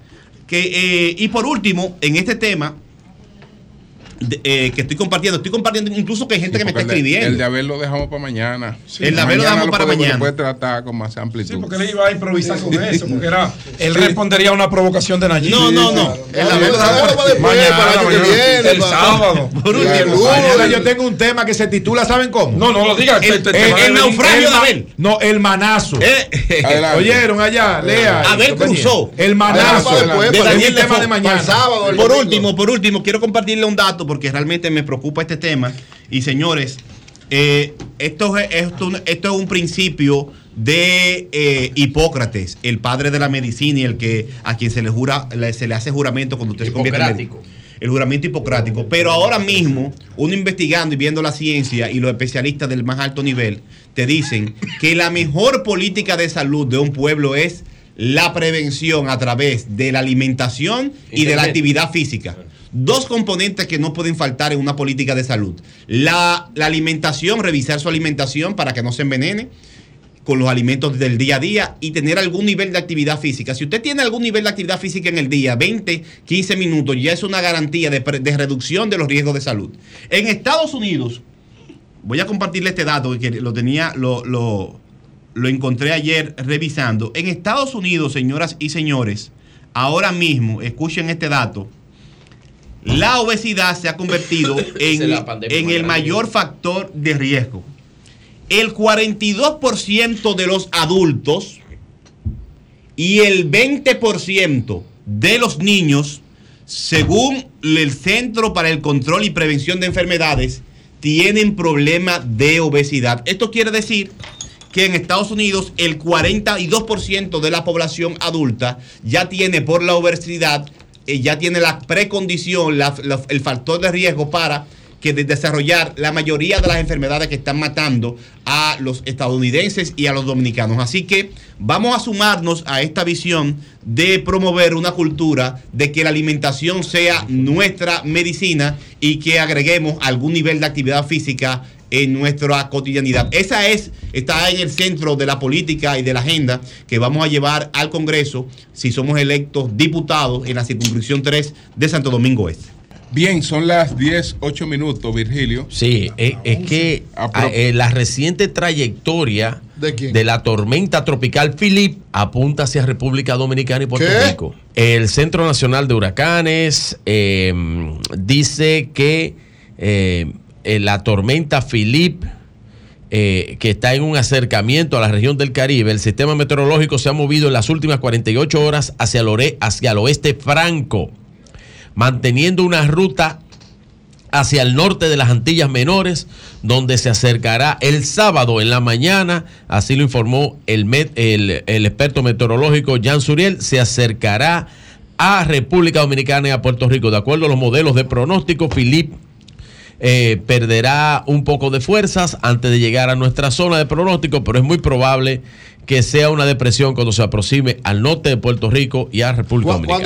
Bien, Julio, Bien, vamos a coger dos o tres Sábado, llamadas breves, señores. Y Ya me estamos- da tres segundos Ya nada más. estamos en vehículos en la radio. Entonces, a propósito de vehículos en la radio, yo no sé si Hugo vendrá hoy, porque Hugo tiene hoy una actividad muy importante.